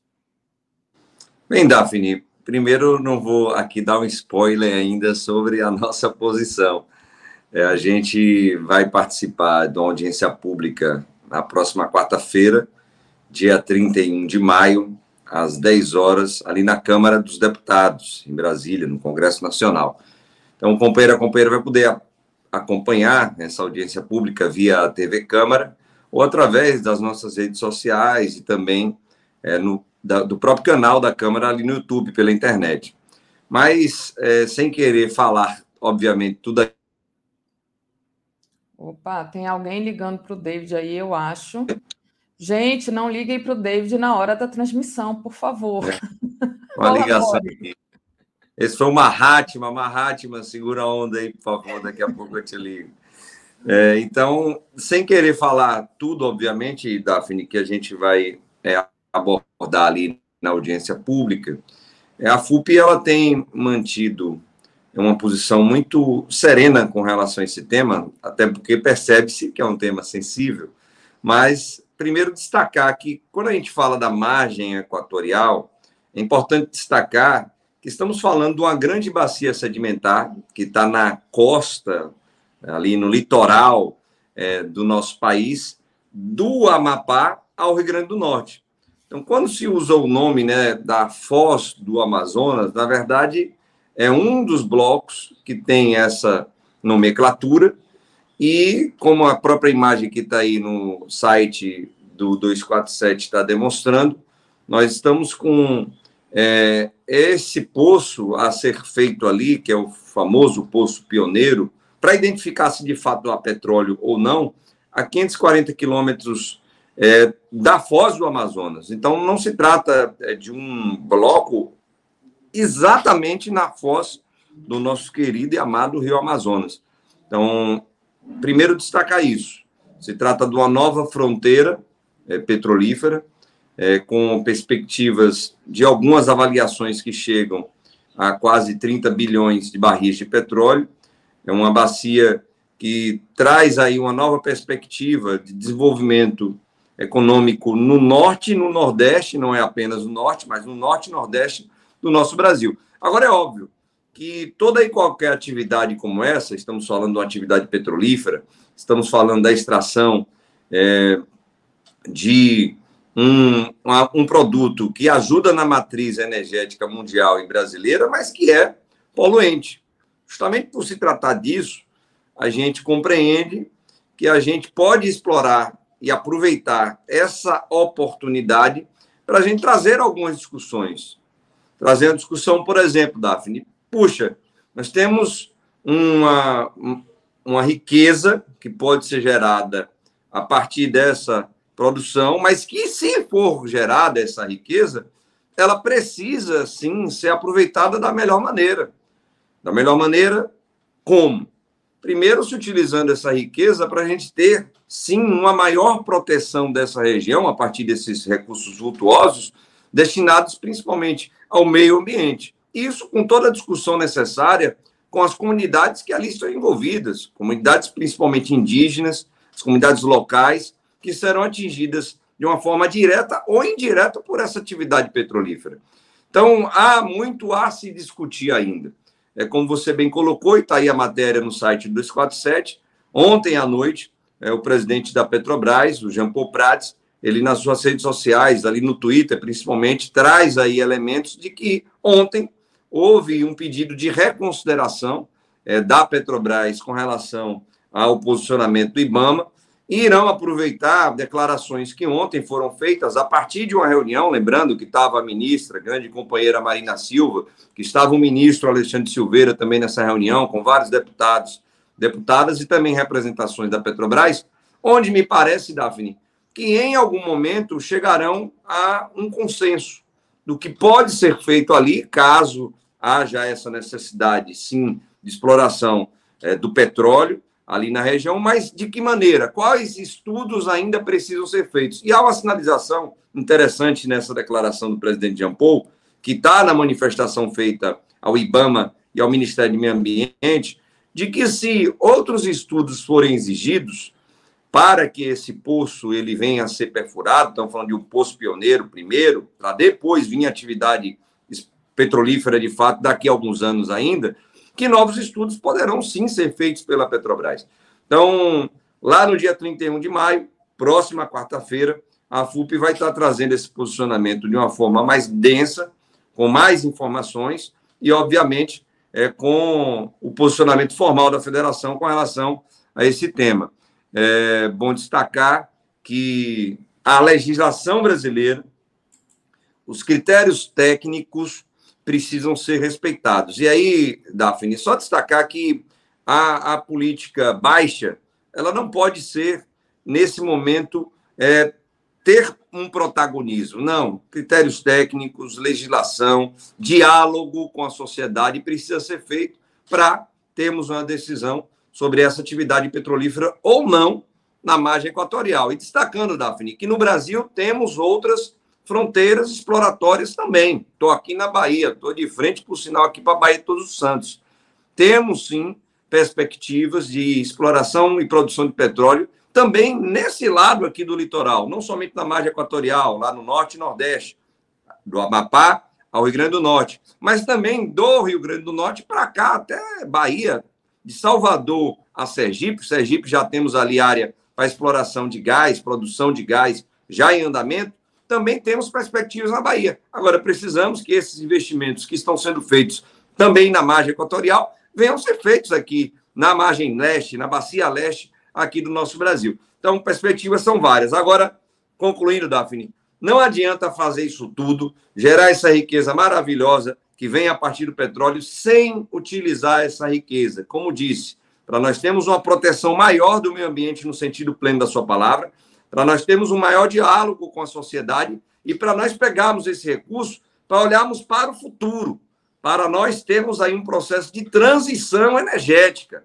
A Petrobras ela precisa pegar essa riqueza para investir em energias renováveis, energia eólica, energia solar, hidrogênio verde, combustíveis literalmente verdes, sem petróleo. É possível, agora precisa de investimento, recurso nós temos, precisamos então mudar o planejamento estratégico da empresa, que ainda não foi revisado, para termos essas novas perspectivas. Muito bom, David, muito esclarecedor. Eu vou só agradecer aqui ao Vanilton Cruz, que está pedindo para você convidar a categoria para o ato do dia 30, tá? E o Carlos Alberto Veloso Lopes diz, mas já caiu de 530 quilômetros para 130 quilômetros. Aqui nesse, nessa matéria que está no, no 247, tem esse, essa pequena ilustração aqui, é, onde diz é, distância da costa 175 quilômetros, distância da foz do rio Amazonas 540 quilômetros. É, procede, David? É isso mesmo? Você sabe? Procede, Daphne. Está bastante correto é, essa, essa, corretas essas informações que estão aqui no 247. É porque os 175 quilômetros a gente pega é, da costa. Então, em linha direta da costa, do local mais próximo ali, você tem 175 quilômetros. Da foz do Amazonas, que você adentra um pouco a costa, lembrando que é a maior foz que nós temos, não só aqui no Brasil, mas em toda a América, só para lembrar disso. Então, da foz do Amazonas, estamos falando aí desses 540 quilômetros. Então, é, as avaliações, principalmente dessa área sedimentar e dos impactos ambientais, são feitos com essas informações que estão corretas, obviamente não estariam erradas no site 247. E aproveitando que o Valnilton aqui colocou, é, Daphne, é, destacando, obrigado aí, companheiro Valnilton. Dia 30 agora de maio, próxima terça-feira, agora, nós teremos, sem dúvida alguma, Daphne, porque a mobilização está sendo feita para isso. O maior ato que nós realizaremos ali na sede da Petrobras hoje no Rio de Janeiro, que é o edifício Senado, na rua Henrique Valadares e na rua Senado, e também na Bahia. Na Bahia, no antigo, antiga sede da empresa, edifício Torre Pituba, que vai ser reaberto, nós realizaremos um grande ato em defesa da Petros, nosso fundo de pensão. Temos aí, como disse lá atrás, Daphne, uma série de petroleiros e petroleiras, aposentados, aposentadas e pensionistas que não mais conseguem receber o seu benefício, a sua aposentadoria.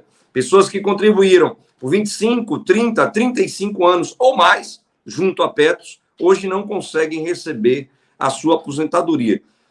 E é interessante que o trabalhador que contribui, ele não tem é, metade da gestão do fundo de pensão. Nós estamos brigando por isso há anos, da necessidade dessa gestão ela ser compartilhada, a diretoria ter metade indicada pela patrocinadora, que é a Petrobras, e metade indicada pelos trabalhadores, eleita pelos trabalhadores. Temos o Conselho Deliberativo e Fiscal, é verdade, mas a diretoria que toma decisões, não. Então, poxa, se as decisões foram tomadas pela patrocinadora e algumas decisões tiveram problemas ou decisões que não resolveram os problemas totalmente, que culpa tem o trabalhador, a trabalhadora, que contribuiu 25, 30, 35 anos ou mais com a sua aposentadoria, não receber a sua aposentadoria. Então, dia 30 de maio, chega lá no Edifício Senado, no Rio de Janeiro, se você está no Rio de Janeiro. Se você é de São Paulo, Minas Gerais, Paraná, conversa com o seu sindicato, que haverá ônibus vários se deslocando para o Rio de Janeiro, e teremos também ato na Bahia, no Amazonas, no Rio Grande do Sul, nos estados que são mais distantes, nas áreas onde temos Petrobras. Estamos indo para frente da Petrobras por quê, Daphne? Porque quem tem que pagar essa conta é a Petrobras e não os trabalhadores e trabalhadoras. 30 de maio, a partir de 10 horas, na sede da Petrobras no Rio, Salvador e nesses locais mais distantes que aqui citamos. Perfeito, David. David, mais uma vez queria agradecer aqui a sua presença, desejar para vocês aí boa luta pelo Brasil soberano. Valeu. Obrigado, Daphne. Só para perceber, você falou, a luta ela continua, né? Essa frase é emblemática, porque apesar de termos ganho a eleição, nós temos um governo em plena disputa. As disputas elas estão também nas empresas públicas estatais, nas autarquias, nas universidades, e as disputas ocorrem também dentro da Petrobras. Por isso, estamos convocando esse ato, garantindo, Daphne, o que nós sempre falamos, um princípio que é da CUT e que a FUP defende e pratica, o princípio da independência e autonomia sindical diante dos governos e patrões. Acertou, a gente aplaude. Errou, está com problema, a gente vai fazer ato, vai fazer protesto para ajudar o nosso governo a acertar, para ajudar a gestão da Petrobras e da Petros a acertar. Forte abraço, Daphne, bom dia e um bom final de semana a todas e todos. Sextou. Um beijo aí para a Tereza aí que está chegando. Valeu, tchau. Comentário de Tereza Cruvinel. Opa, bom dia, Tereza. Bom dia, Daphne. Bom dia a todo mundo que está com a gente. Vamos lá, Tereza, vamos lá. É, bom, Tereza vai entrar de férias, eu vou aproveitar bastante dela hoje aqui. Tereza, hoje eu mostrei mais cedo aqui com o Joaquim a agenda do Lula, né? O Lula vai se reunir com as ministras Sônia Guajajara e Marina Silva né, que tiveram seus ministérios desidratados pela comissão mista da medida provisória do organograma do governo.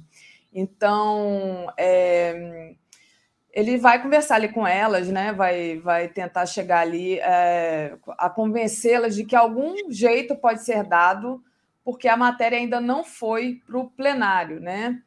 É, e o Lula é, em, ontem, quando ele fez uma fala, ele falou sobre é, derrotas naturais da política. Teve uma fala ali bem bem forte e diz, e diz que tudo se resolve na política, né? Que não, não há outra solução senão na política, né?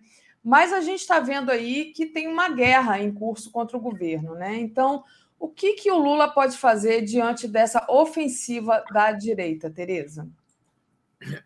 Então, essa fala de ontem, lá na, na cerimônia do Dia da Indústria, foi importante, né? Porque o, o governo anunciou, é, Lula e Alckmin anunciaram a redução de impostos para a questão de carros novos. A Anfávia, que é, é a entidade que reúne as montadoras, até divulgou a previsão de vender mais 300 mil carros novos.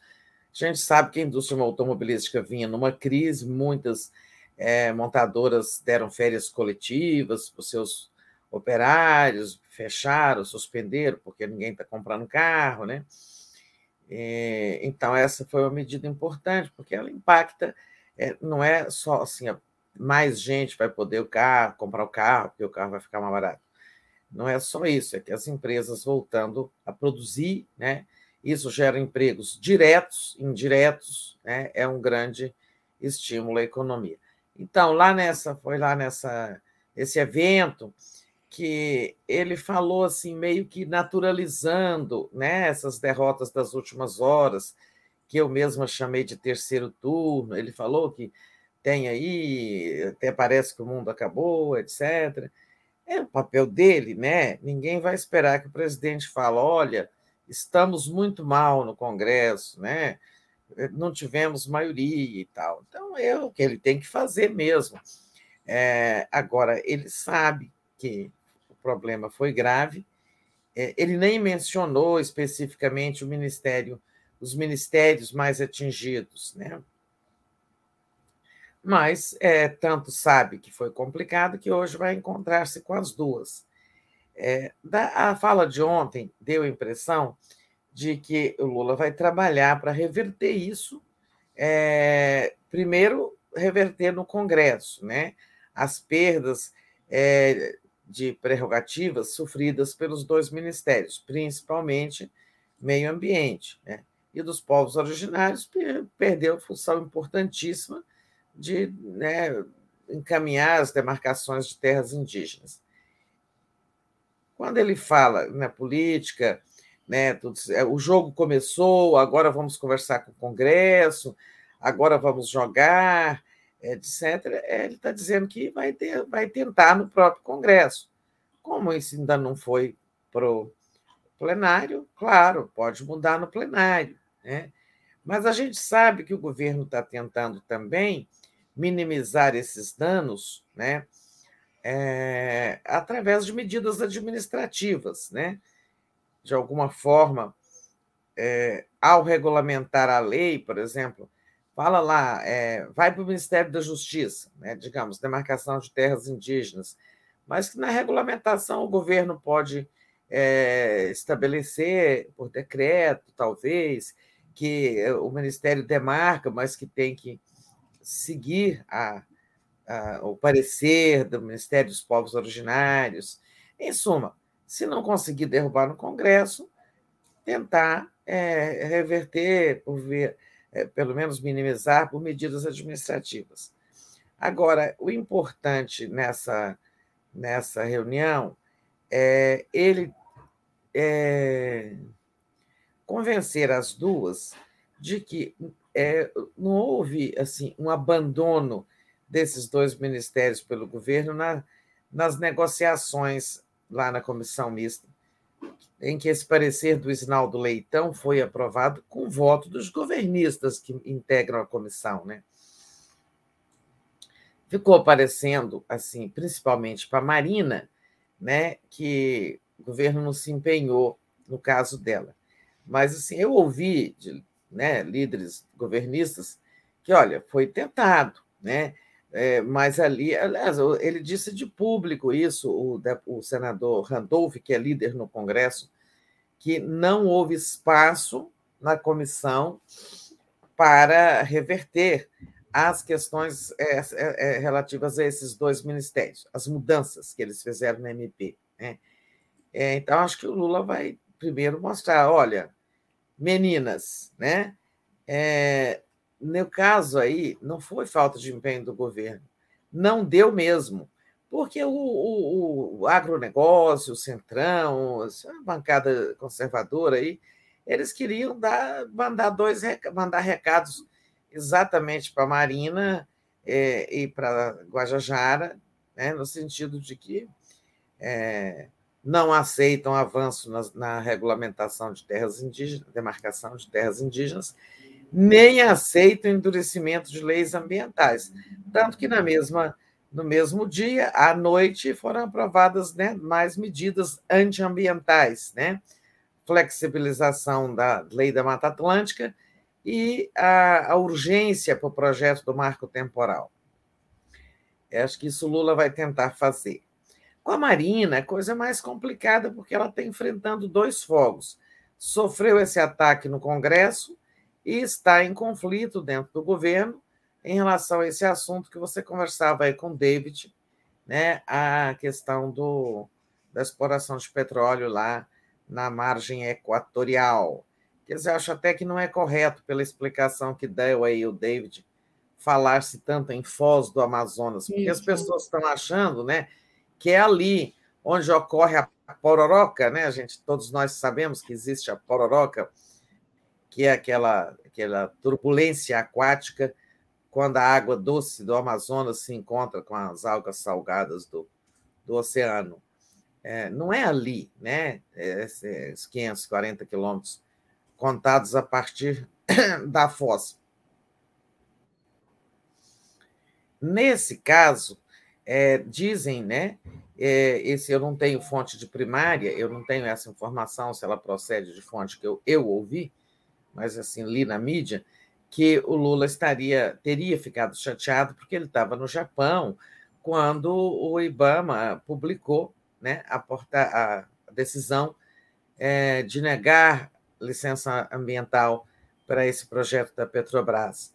Que o Lula, se tivesse sido consultado antes, ele poderia ter negociado antes uma, alguma forma, alguma saída para o, o Ministério do Meio Ambiente, né? talvez é, um recuo da, até da Petrobras, ao invés de ficar parecendo que foi uma derrota diante do Ministério do Meio Ambiente. Né? Eu acho provável que ele tenha realmente é, ficado chateado com isso, porque não lhe foi dado tempo para tentar arbitrar, que é o papel do presidente. Né? É, mas, apesar disso, acho que nessa conversa de hoje ele vai avançar com a Marina também nesse sentido de, olha, Marina, primeiro, na questão do Ministério, do Congresso, é preciso entender que o governo é minoritário, o governo não tem maioria, é muito refém, que o Congresso é conservador, essa Câmara é a mais à direita que nós já tivemos, né? e na questão da Petrobras, está aí, a Petrobras está apresentando um novo é, tá apresentando um novo pedido, acrescentando é, elementos ao estudo né, é, é que foi feito, o seu, seu plano, né? É, isso aí eu não sei como é que vai terminar. Não tenho ideia de como isso vai terminar, porque né, isso está dividindo não só o governo, está dividindo o país, né? Você, você encontra toda hora posições contra e a favor, é, tem os ambientalistas, a comunidade ambientalista brasileira toda se alinhando ali com a posição da Marina, os empresários e os desenvolvimentistas se alinhando com o Ministério das Minas e Energia, em suma. É, essa aí é mais complicada. Mas o fato é que, embora o presidente tenha minimizado ali é, a situação política, que é o papel dele, a coisa é grave. Olha, além dessa medida provisória, tem nove medidas provisórias do Lula que vão perder a validade dia primeiro, né? não serão votadas dia primeiro. É, essa essa aí do, do, da organograma foi ela que foi é, que deu assim, em torno dela que o governo concentrou esforços, porque essa se cair deixa o governo numa situação horrível, né? Os ministérios já foram criados, as pessoas estão nomeadas. Se a MP perde a validade, é um caos completo, né? Por isso, o governo teve que engolir essas derrotas em relação ao meio ambiente e aos povos originários. Isso Lula vai explicar para as duas hoje. Olha, ali nós estávamos né, na beira do precipício. A caducar, se a MP caduca, né, estamos numa, o governo fica numa situação insustentável, vai ter que desmanchar tudo que já foi organizado desde o dia primeiro para cá, do dia primeiro para cá. Né? Mas então outras medidas provisórias não devem ser votadas, porque essa aí é, ainda vai correr para passar no Senado, para que ela não perca a validade. Né? Outras não poderão ser, não, não serão votadas. E aí, hoje, antigamente, os presidentes podiam reeditar as medidas. Perdeu a validade, reedita e ganha mais 120 dias de prazo. Perdeu a validade, reedita. E aí, isso acho que foi no governo do Fernando Henrique, no passado.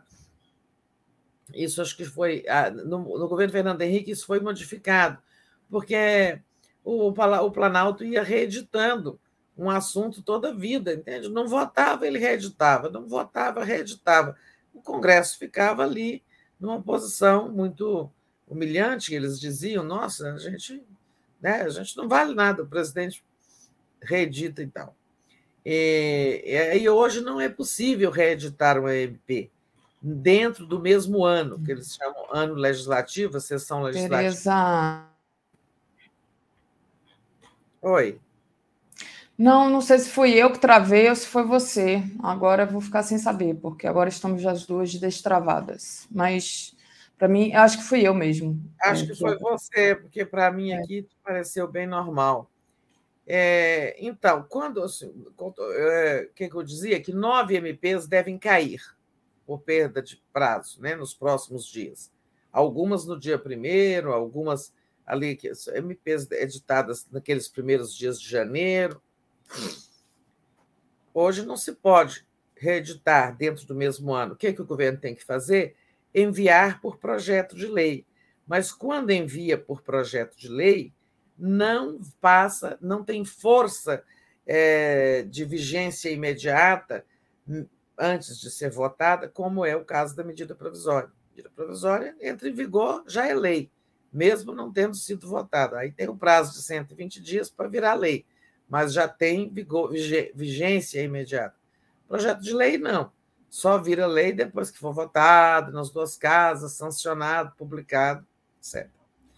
É, a, isso, este é um exemplo de que a, a coisa não realmente não está fácil ali no Congresso. Eles estão com novas, novas, é, novas, novos ataques legislativos preparados, né? Já falei disso. Enfim, agora eu acho que o Lula vai entrar em campo. Ele está dizendo que o jogo começou, então vamos jogar. Eu acho que ele vai entrar em campo. Ele tem bastante condições de é, sei lá, é, remontar uma coalizão, é, sabe, uma base menor que seja, mas uma base que funcione, que tenha lealdade. Né? É, o que está aí não, já não tem sentido. Você pega a União Brasil, três ministérios, e dá muito voto contra o governo. É. Aguardemos agora o exercício da política pelo próprio Lula, que é mais ou menos isso que ele disse ontem. Exatamente. Ele falou né, que a política é imprescindível e que tem que ter paciência. Tereza, deixa eu agradecer aqui é, aos superchats. Vamos lá. Daniel disse que Tereza merece descansar, mas já está com saudades. Renata Rubim. Bom dia, meninas. Tereza aproveita as férias, mas volta logo, por favor. Carlos Eduardo Lessa, incomoda ah, o tempo da sentença do STF em desfavor dos milicianos que governaram o país. Ele que é de BH. Ah, Antônio Vasques, Daphne, avaliar arrasando Carajás, isso precisa parar. E Bárbara Babi, Lula tem a mão de Deus sobre ele. Pedro Rodrigues. Tereza, como vai ficar os montes de rótulos de agrotóxicos liberados no Temer Bolsonaro? Tem algum grupo de trabalho ministerial ou legislativo para isso?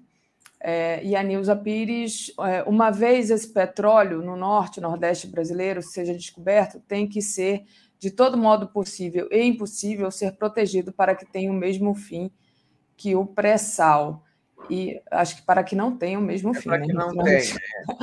Acho que ficou faltando não aí. E a Denaína Oliveira nos apoia aqui. Obrigada, Denaína. Tereza, é isso, né? Olha, é, o pacote do veneno, né? Esses agrotóxicos aí que foram liberados e tal. É, eu não vi até agora nenhuma movimentação em torno disso, até porque tem tanta matéria, né? Tanto problema, tanto abacaxi para ser descascado não vi nada ainda. Acho que em algum momento isso será enfrentado. Acho que tem que. É, foi escancarado demais, né? Aquele projeto que foi aprovado. Vamos ver. Muito bem. Ana Clara pedindo para você também não demorar, para você descansar, mas não demorar. Muita gente aqui nessa mesma toada da Ana Clara, é, dizendo que você é, precisa descansar, mas que, por favor, não demore a voltar. E as, vamos aqui, o segundo ponto da gente, né? É, nessa fala de Lula em São Paulo também, ele lançou o programa de redução dos preços dos carros mais populares e acenou para a indústria, né? Mas tem o agro ali que continua reclamando, né? Parece que agora é, eles querem, né? Bom, vai ser provavelmente lançado o, o plano safra, Tereza. Do que se trata? Então, é, essa má relação né, entre o governo e o agronegócio precisa ser resolvido. É difícil, né? Porque o agro não gosta mesmo do Lula. Claro, a gente fala assim, claro, o agro, colocamos todos no mesmo balaio, não é todo, todo o setor. Há setores que eh, né, são próximos do governo, dialogam com o governo, mas a gente sabe que e, e isso se reflete no Congresso, porque a bancada ruralista é muito grande, é muito poderosa, influente, é principalmente na Câmara. Ontem, lá na, na, ao falar para a indústria, acenar com uma política industrial, de, a, neo, de, ne, a do Brasil, a nova industrialização do Brasil, que realmente a indústria re, re, regrediu muito nos últimos anos, o Lula falou: nós queremos que o agro continue crescendo, continue exportando, até porque o agro também vai ter que comprar mais máquinas, mais insumos da indústria, né? Então, quando estimula a indústria, está estimulando também o agronegócio e tal. Mas é preciso mais que isso, né? E eu acho que o Lula tem que se valer de pessoas assim, como Roberto Rodrigues, que é, um, é, é uma figura importante nesse setor, e que foi ministro da Agricultura dele lá no início, lá no primeiro mandato, né? É, e outros interlocutores que ele tem junto a este segmento, porque isso tem consequências é, políticas né? É, e econômicas também. As duas coisas se juntam, dá prejuízo. Essa, esse momento agora, eles. É, é, tem duas frentes, né? O agro está capitaneando esses movimentos antiambientalistas, antiambientalistas lá no Congresso. E está fazendo uma pressão danada porque diz que o governo está atrasando, atrasado com o lançamento do Plano Safra, é, e vai dar prejuízo, vão perder a hora de plantar, etc, etc. O governo tem duas linhas de financiamento agrícola, né? Tem o Pronaf, né, o, o Plano de Apoio à Agricultura Familiar, linha de crédito, né? Porque são taxas de juros diferentes, condições diferentes, é, são bem específicas. Tem o Pronaf e tem o Plano Safra. O Plano Safra é a linha de crédito, todo um, um programa, é um, um monte de dinheiro, é, que também é liberado todo ano para o financiamento da safra agrícola. Então, o sujeito vai lá no Banco do Brasil, pega o dinheiro, planta, né, colhe, depois ele paga o, o financiamento.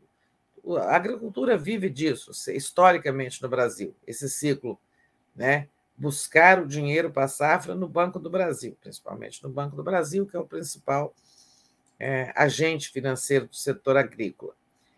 Eu não sei se está atrasado, é, não, não, não, conheço. Eu sei que todo ano tem um momento em que todo governo lança o plano safra. Aí serão não sei quantos bilhões ou milhões, não sei, é, e tal. Então tem uma nova queda de braço aí com o agro que precisa ser resolvida. Eu acho que o dinheiro sair com Haddad.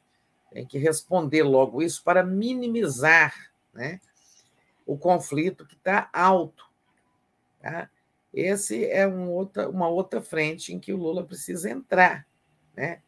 Esse, esse conflito crescer não adianta. Sabe, permitir que a, a divergência vá aumentando não adianta, vai trazendo mais prejuízos políticos.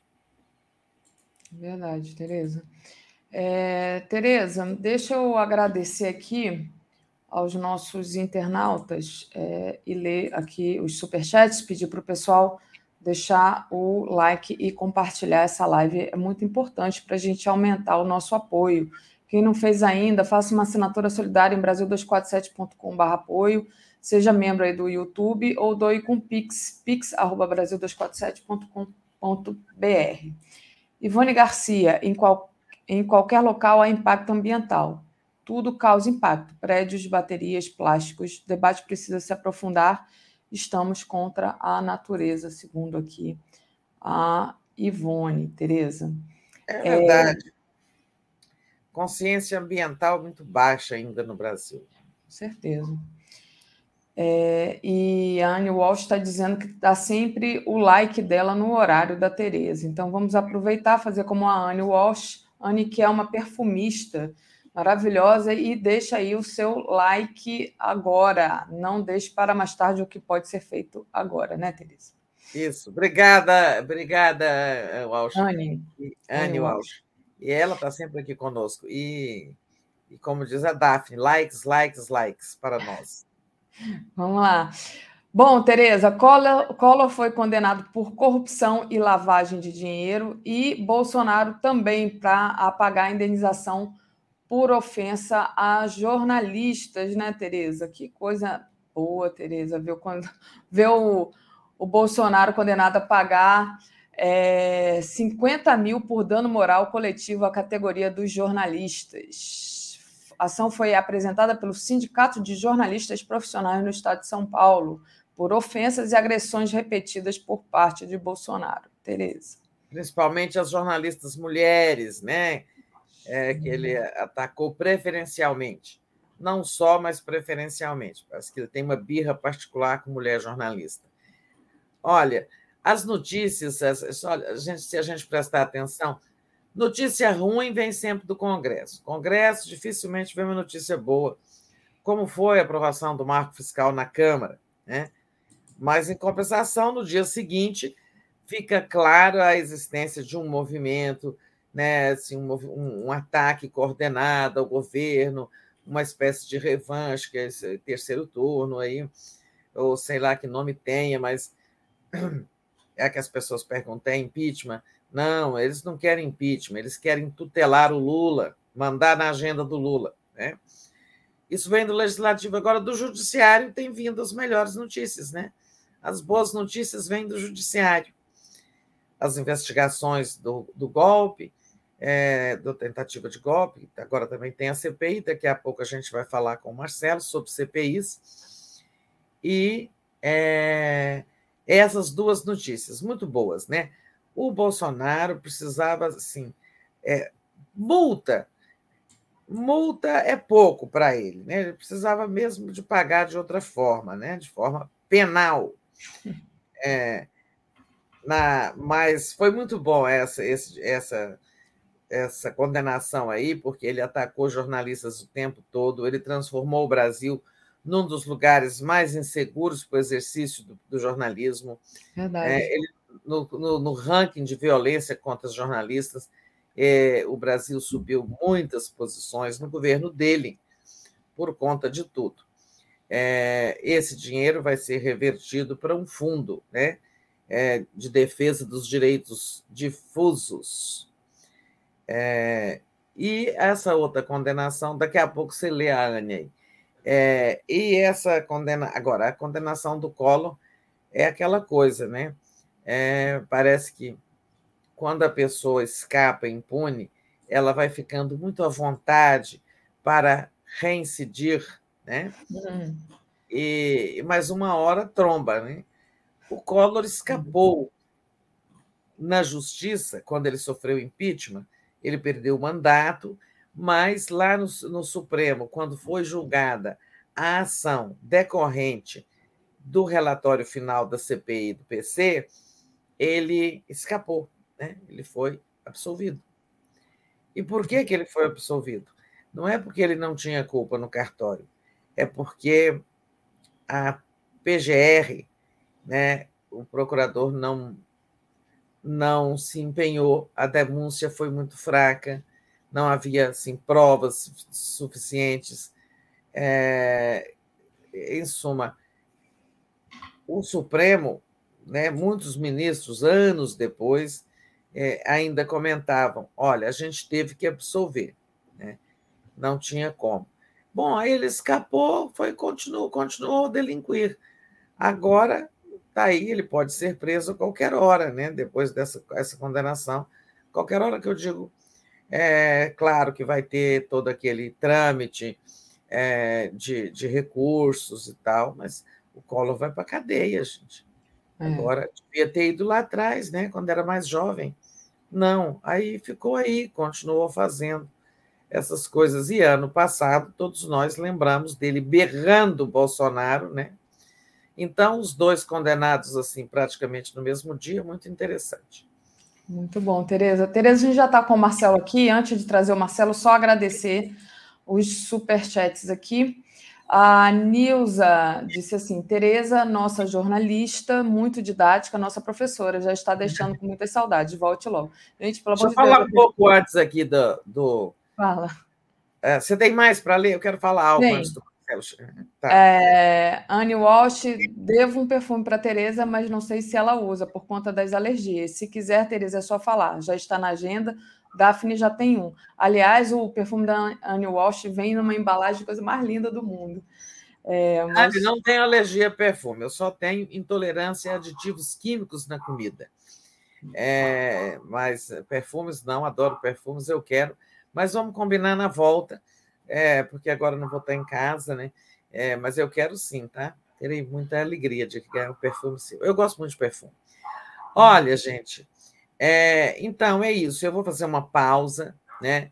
Também vou ficar com saudades. Não vai, não vai ser uma pausa curta, assim, daquelas que a gente tira, porque eu vou também mexer com um pouco de de saúde, tá? É, tem um tratamento aí no meio, nada, nada, nada, nada que vá me matar, tá? Só para melhorar a minha condição. É, mas depois eu estarei aqui. Nesse período, é, vocês vão estar, continuar com a querida Daphne, vão e vão ter aqui a companhia do Marcelo Auler. E Marcelo Auler, que está aqui em Brasília, está acompanhando as CPIs, mas também é, é uma pessoa que acompanha com olhar muito atento toda a política e, e, é uma pessoa com muita informação. Então, vamos trazer o Marcelo, nós vamos conversar vamos. de CPI e começar a fazer essa transição. Vamos lá. Marcelo Auler, bem-vindo aqui ao Espaço das Nove Horas da Manhã com Tereza Espaço das Mulheres Empoderadas, duas mulheres empoderadas. Daphne, querida, bom estar com você de volta. A, a única coisa boa da tua ausência, ô Tereza, é que eu vou é. voltar a conversar com a Daphne diariamente. Até parece. Ontem me ligou às seis horas da manhã, até Não, parece. falando ao vivo e a cor. Agora, eu vou me juntar aos, ao coro de todos que já estão reclamando da ausência da Tereza. E eu com uma razão. Porque eu aqui estou desfrutando da companhia real dela, né? Ela em pessoa. Ontem mesmo nós tivemos um agradabilíssimo jantar ontem à noite, foi ótimo.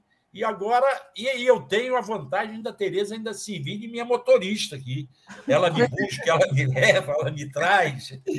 Vou sentir muita falta nesses dias que ela vai estar longe, mas é merecidas as férias e vamos torcer para que ela volte logo. Quem sabe, lá da onde ela estiver, na Europa, Nova York, visitando o filho, ela não fique com saudade, faça uma linkada e entre num programa com a gente, Daphne. Poderá fazer isso. Esperança é a última não, que morre. Né? Poderei escrever, poderei de vez em quando entrar aí com vocês, se tiver alguma coisa a falar, né? É... Sempre você tem a falar, Tereza, sempre, sempre. A gente não consegue desligar da política brasileira, né? É, hoje, com a internet, a gente continua a gente tem muito mais facilidade de fazer isso, né? De estar longe e estar acompanhando. Então, mas vai ser muito bom vocês estarem com o Marcelo. Né? O Marcelo é muitíssimo bem informado, muitíssimo arguto ao olhar para a política brasileira, ao analisar as questões do cotidiano, está sempre muito antenado com tudo e vai ser muito bom estar aqui esse período vocês com ele e a Daphne. Não estarei na mesma altura delas, saibam ah. disso. Tereza tem menos tempo de jornalismo do que eu, eu sou mais velho que a Tereza, tá? mas ela tem muito mais fonte em Brasília do que eu. Ela se fez aqui profissionalmente, conhece todo mundo, todo mundo respeita a Tereza, onde a gente passa, param para falar com ela. Então, vocês já saibam que vocês vão sair perdendo com essa troca. Mas eu vou tentar responder à altura.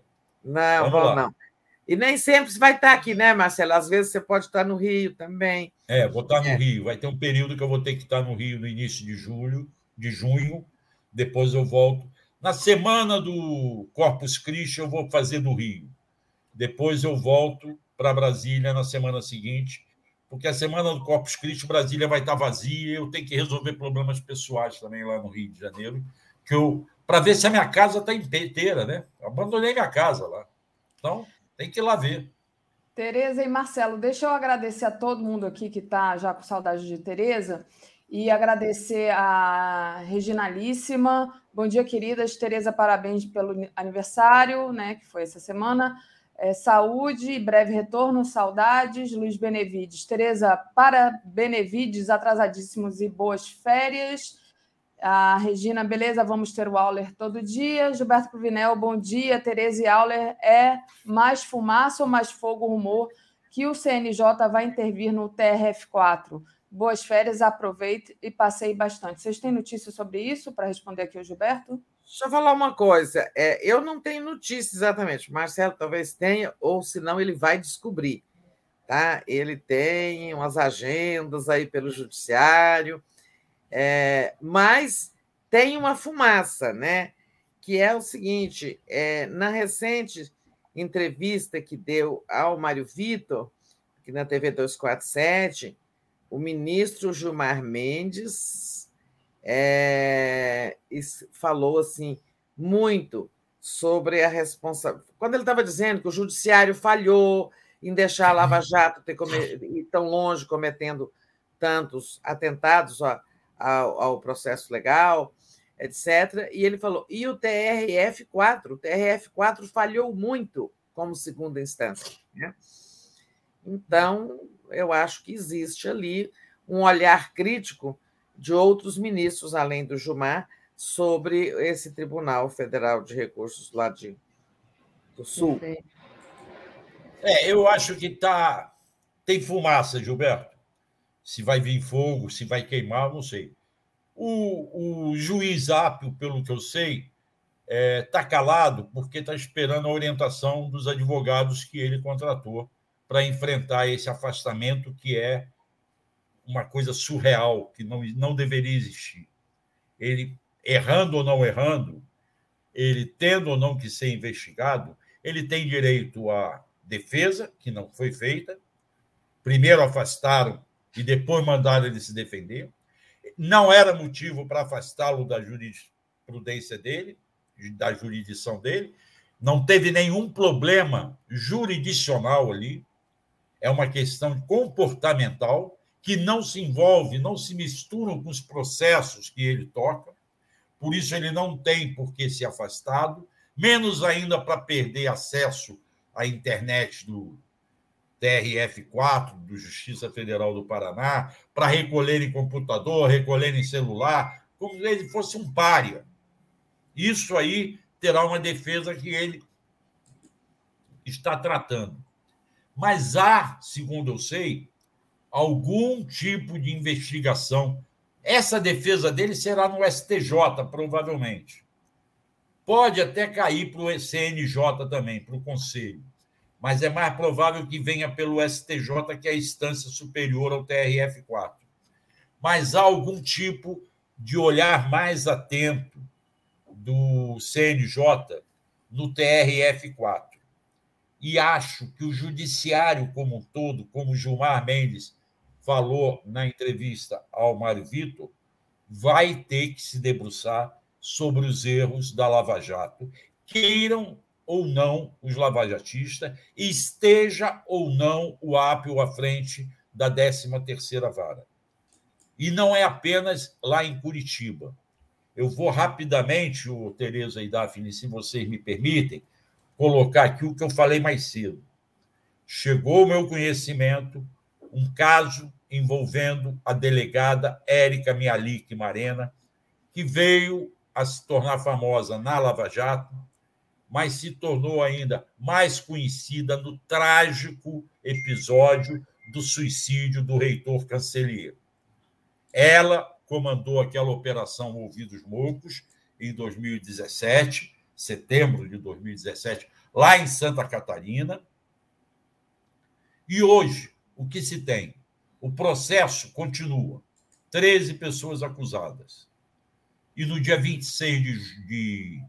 Nós estamos em junho, nós estamos em maio, 26 de abril passado, lá na primeira vara federal, ao ouvirem uma testemunha, leram para a testemunha o depoimento que ela teria prestado à delegada Érica em 2017 na delegacia.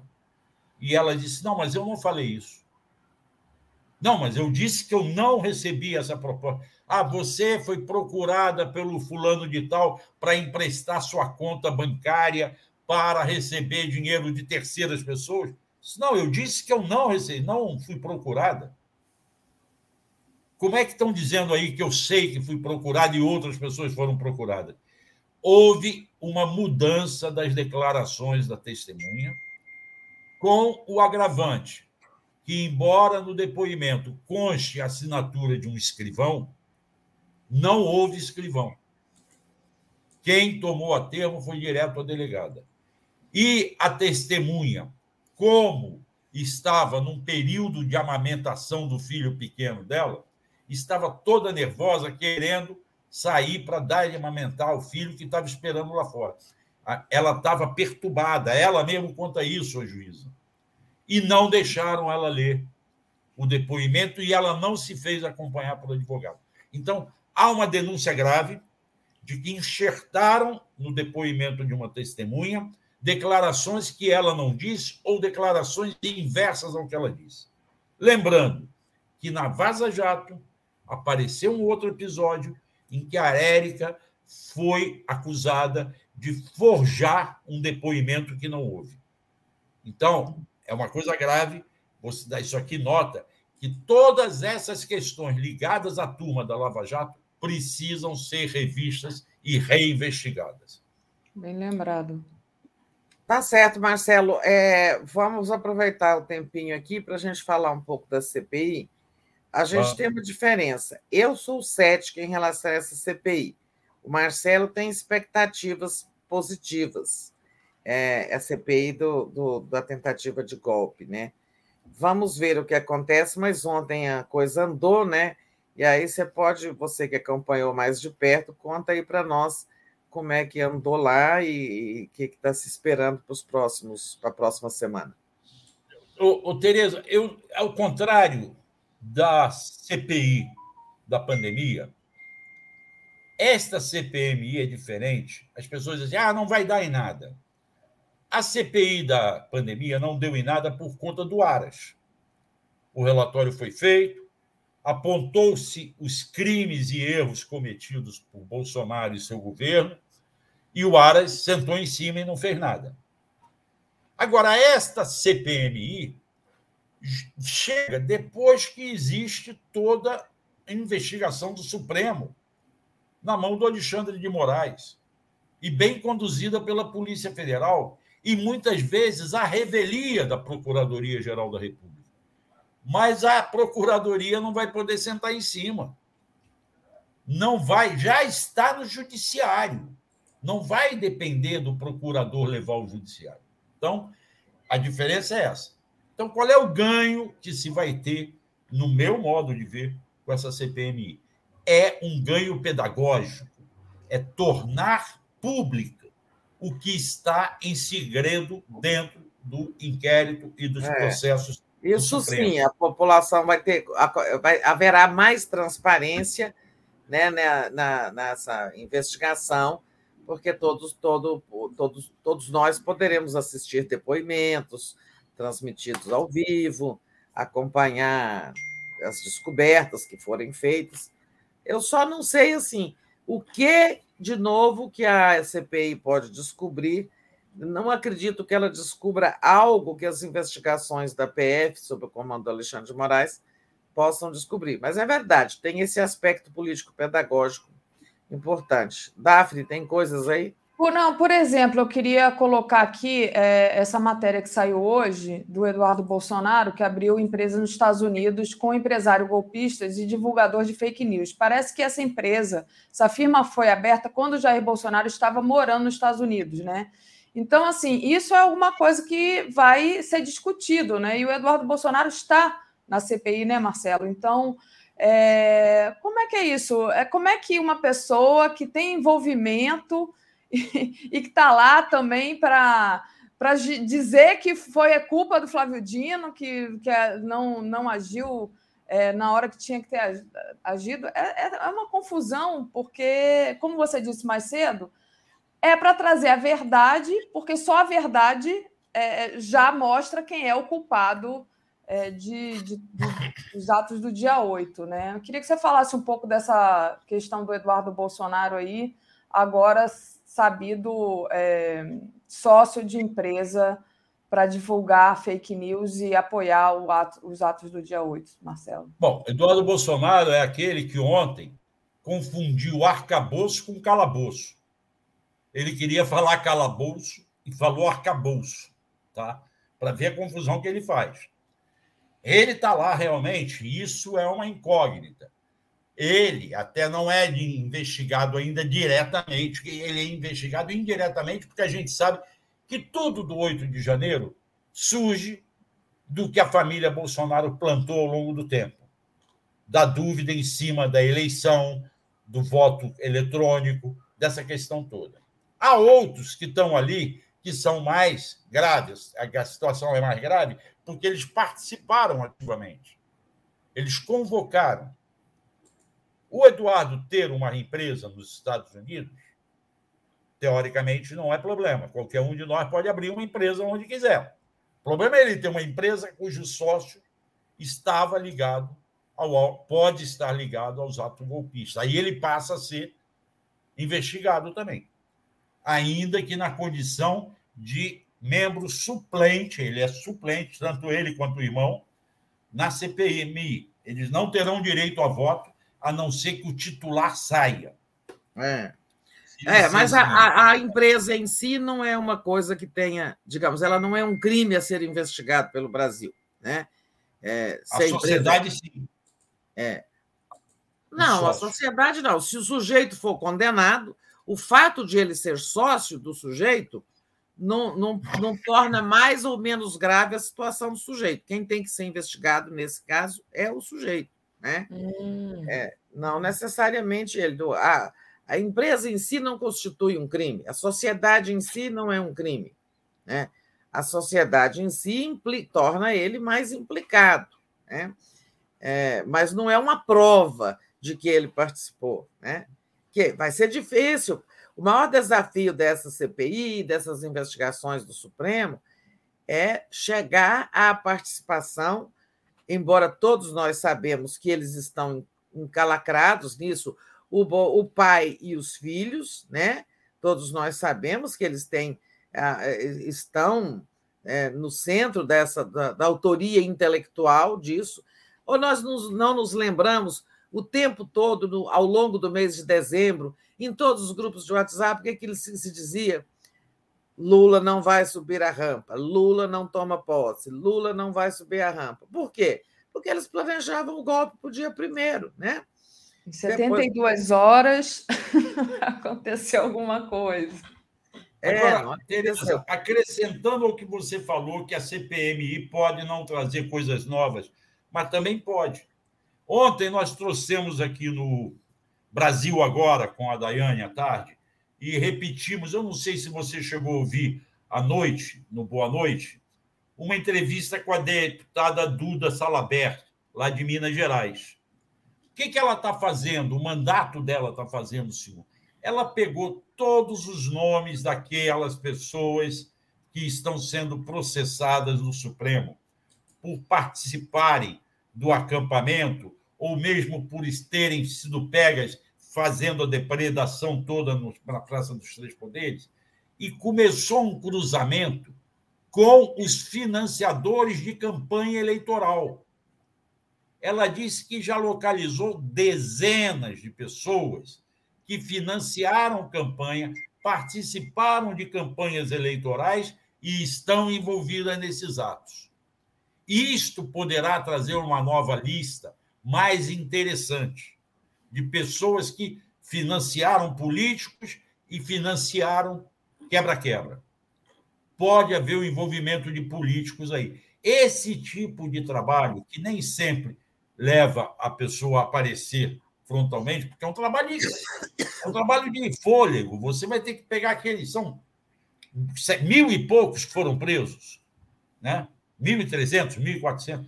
E aí cruza com. Pega um por um e joga no TSE para ver se o cara participou de algum financiamento de campanha. Isto é um trabalho de fôlego, de formiguinha, precisa de muitas mãos e muita paciência, mas pode resultar em novidades. Fala, Tereza, você. Não, estava agradecendo aí a, a mensagem, é, muitas mensagens aí. É, das Deixa, pessoas. deixa eu aproveitar e ler, então, aqui a da, do Luiz Benevides. Pior é que tem sempre uma galera que perde a live pré-férias e vai ficar perguntando: cadê a Tereza? Cadê a Tereza? Mas faz parte. É um famoso carinho. É verdade, segunda-feira estaremos aqui explicando onde está a Tereza. Esse é certo. Reginalíssima. Tereza e Auler poderiam comentar sobre a fala do presidente do PL, afirmar que eleger 2.500 prefeitos, inclusive o ridículo deputado Abílio será um deles. Eu não sei se vocês é, entenderam a pergunta originalíssima, mas fica aí. Não, eles, eles fizeram, anunciaram esse plano de eleger 2.500, seria metade dos prefeitos do Brasil, né, o PL, é, duvido que algum partido, nesse, com um país com um espectro partidário tão amplo, alguém eleja metade dos prefeitos. Né? Isso não é bem razoável. Agora, eu acho que o PT tem que se cuidar para a eleição municipal. Né? Tem que começar a trabalhar, porque a direita está trabalhando muito já para as eleições. Uma das razões que eles querem muito dinheiro é, os deputados lá, essas, é, muito dinheiro que a gente sabe, não é dinheiro vivo, muitas obras, né? muitas emendas parlamentares, que as emendas significam obras e ações nos municípios, né? Porque a direita quer fazer um grande número de prefeitos. Então, o PT tem que se cuidar. Sim, é, e, e, e não é só a questão da. É claro que a questão da quantidade impressiona, mas precisa se saber também a questão da qualidade. Você pode ganhar muitas pequenas prefeituras que não terão peso político de uma prefeitura de uma capital, como São Paulo, Rio de Janeiro ou Belo Horizonte, ou capitais menores até, mas são capitais, são cidades ou de cidades importantes, né? Então, não adianta você só fazer muito. É claro que eles estão empenhados, como disse a Tereza, eles vão ter o Jair Bolsonaro como um influenciador, um cabo eleitoral privilegiado deles, para a direita, vai ter seu peso. Vão ter a mulher do Jair Bolsonaro, a Michele do Chefe, também com um peso. Agora, vão, vão para a luta. O Lula vai ter que botar o peso dele também para trazer votos para a base de sustentação dele nas prefeituras. E esse deputado Abílio, eu não conhecia é aquele que foi ontem para a CPMI com uma camiseta que todo mundo dizia que era pijama. Tanto que houve uma ordem lá, vinda da secretaria da mesa, da mesa do Senado, para lembrar que lá dentro, só de terno e gravata, só devidamente, não precisa nem ter a gravata. Atualmente já estão dispensando a gravata. Mas com uma roupa de decoro e não com camiseta. Muito menos a que pareça pijama. Esse cara não vai ter vida fácil no Congresso também, não já está sendo olhado por vários antigos políticos que não estão gostando dele, do modo como ele perturba as sessões. Perfeito. A Reginalíssima diz: Tereza, preocupa, MDB já faz algo perto disso. É, gente, já tem, só temos três minutinhos aqui. É, MDB gente... que ela está falando que já elegeu metade. É verdade, o MDB é. já teve muita prefeitura, já, até acho que já teve a metade em algum momento. Mas é, com tá menos acabando, partidos. Com menos é, tá partidos. Está acabando e a gente não falou sobre é, o que está havendo mesmo, o que, que tem na semana que vem na CPI, Marcelo. Rapidinho, hein? Não, não vai ter a apresentação, apresentação do plano de trabalho da Elisiane. Elisiane. Ela vai apresentar, só tem uma sessão na quinta-feira, apresentação do plano de trabalho da Elisiane. E a outra semana não vai ter, porque Corpus é, as sessões eles marcaram para quinta e a outra quinta é Corpus Christi. Então, por enquanto, não tem muita coisa ainda a gente comentar, não. Depois vão aparecer os requerimentos. Eu vou tá sair e vou deixar a Tereza se despedir nos minutos não, finais. Não, você não vai sair, não. É, a gente tá. já está aqui. É, espera aí um minutinho. Daphne, é, a gente pode continuar, para só para acertar umas coisas, depois que sair do ar, manter Sim. aqui, tá? É. Marcelo. Perfeito. É, então, tá, eu vou. É, é isso, gente. A qualquer hora estou de volta. É, eu, qualquer hora, até entro aqui um dia se eu tiver uma coisa para contar, sabe? Oh, quero participar hoje, me dá o link aí, lá, Daphne e Marcelo, que eu vou entrar. Tá. É, acho que vocês estarão em boa companhia. Então, até breve, tá, gente? Obrigada a todos vocês pelas todas as mensagens carinhosas. por toda a audiência e atenção nesse tempo todo. Né? Vocês são pessoas que estiveram aqui conosco durante esses quatro anos do Bolsonaro. Né? Isso aqui, em toda a TV 247, mas eu estou falando aqui do nosso pedacinho de 9 às 10 que esse pedacinho antes era um programa, que era os 30 minutos com Tereza Cruvinel, depois viraram uma hora aqui no final do Bom Dia, e o tempo todo tem pessoas aqui que desde, desde 2019 estão aqui conosco. Então, obrigada a todo mundo. Sigam bem, fiquem bem, é, preservem esse espírito de resistência que todos têm. Até breve, tá? Beijo para todo mundo. Muito bem, Tereza. Só para a gente finalizar aqui, Tereza e Marcelo, agora às 10 horas começam Veias Abertas, uma entrevista exclusiva com o advogado de Pedro Castilho. Às 11 horas tem o Giro das 11. Às 13 horas, o Atush entrevista o Rui Costa Pimenta. 14 horas, o Tríptico 247, falando de Bergman, o sétimo selo. Às 15 horas, Brasil Agora, o nosso Jornal da Tarde, não percam. 17h20, Léo Quadrado, 17h50, Boa Noite 247, 22 horas a live, o dia em 20 minutos e 23 horas a live do Conde. Quase que eu me engano aqui. Beijo para vocês que vão se despedir aqui da gente e eu e Tereza vamos continuar aqui. Mas é isso. Eu, Tereza e Marcelo. Tá? É, nós vamos. Marcelo também. Não é. saiam. Beijo. Beijo. Então tá. Tchau, tchau. Tchau.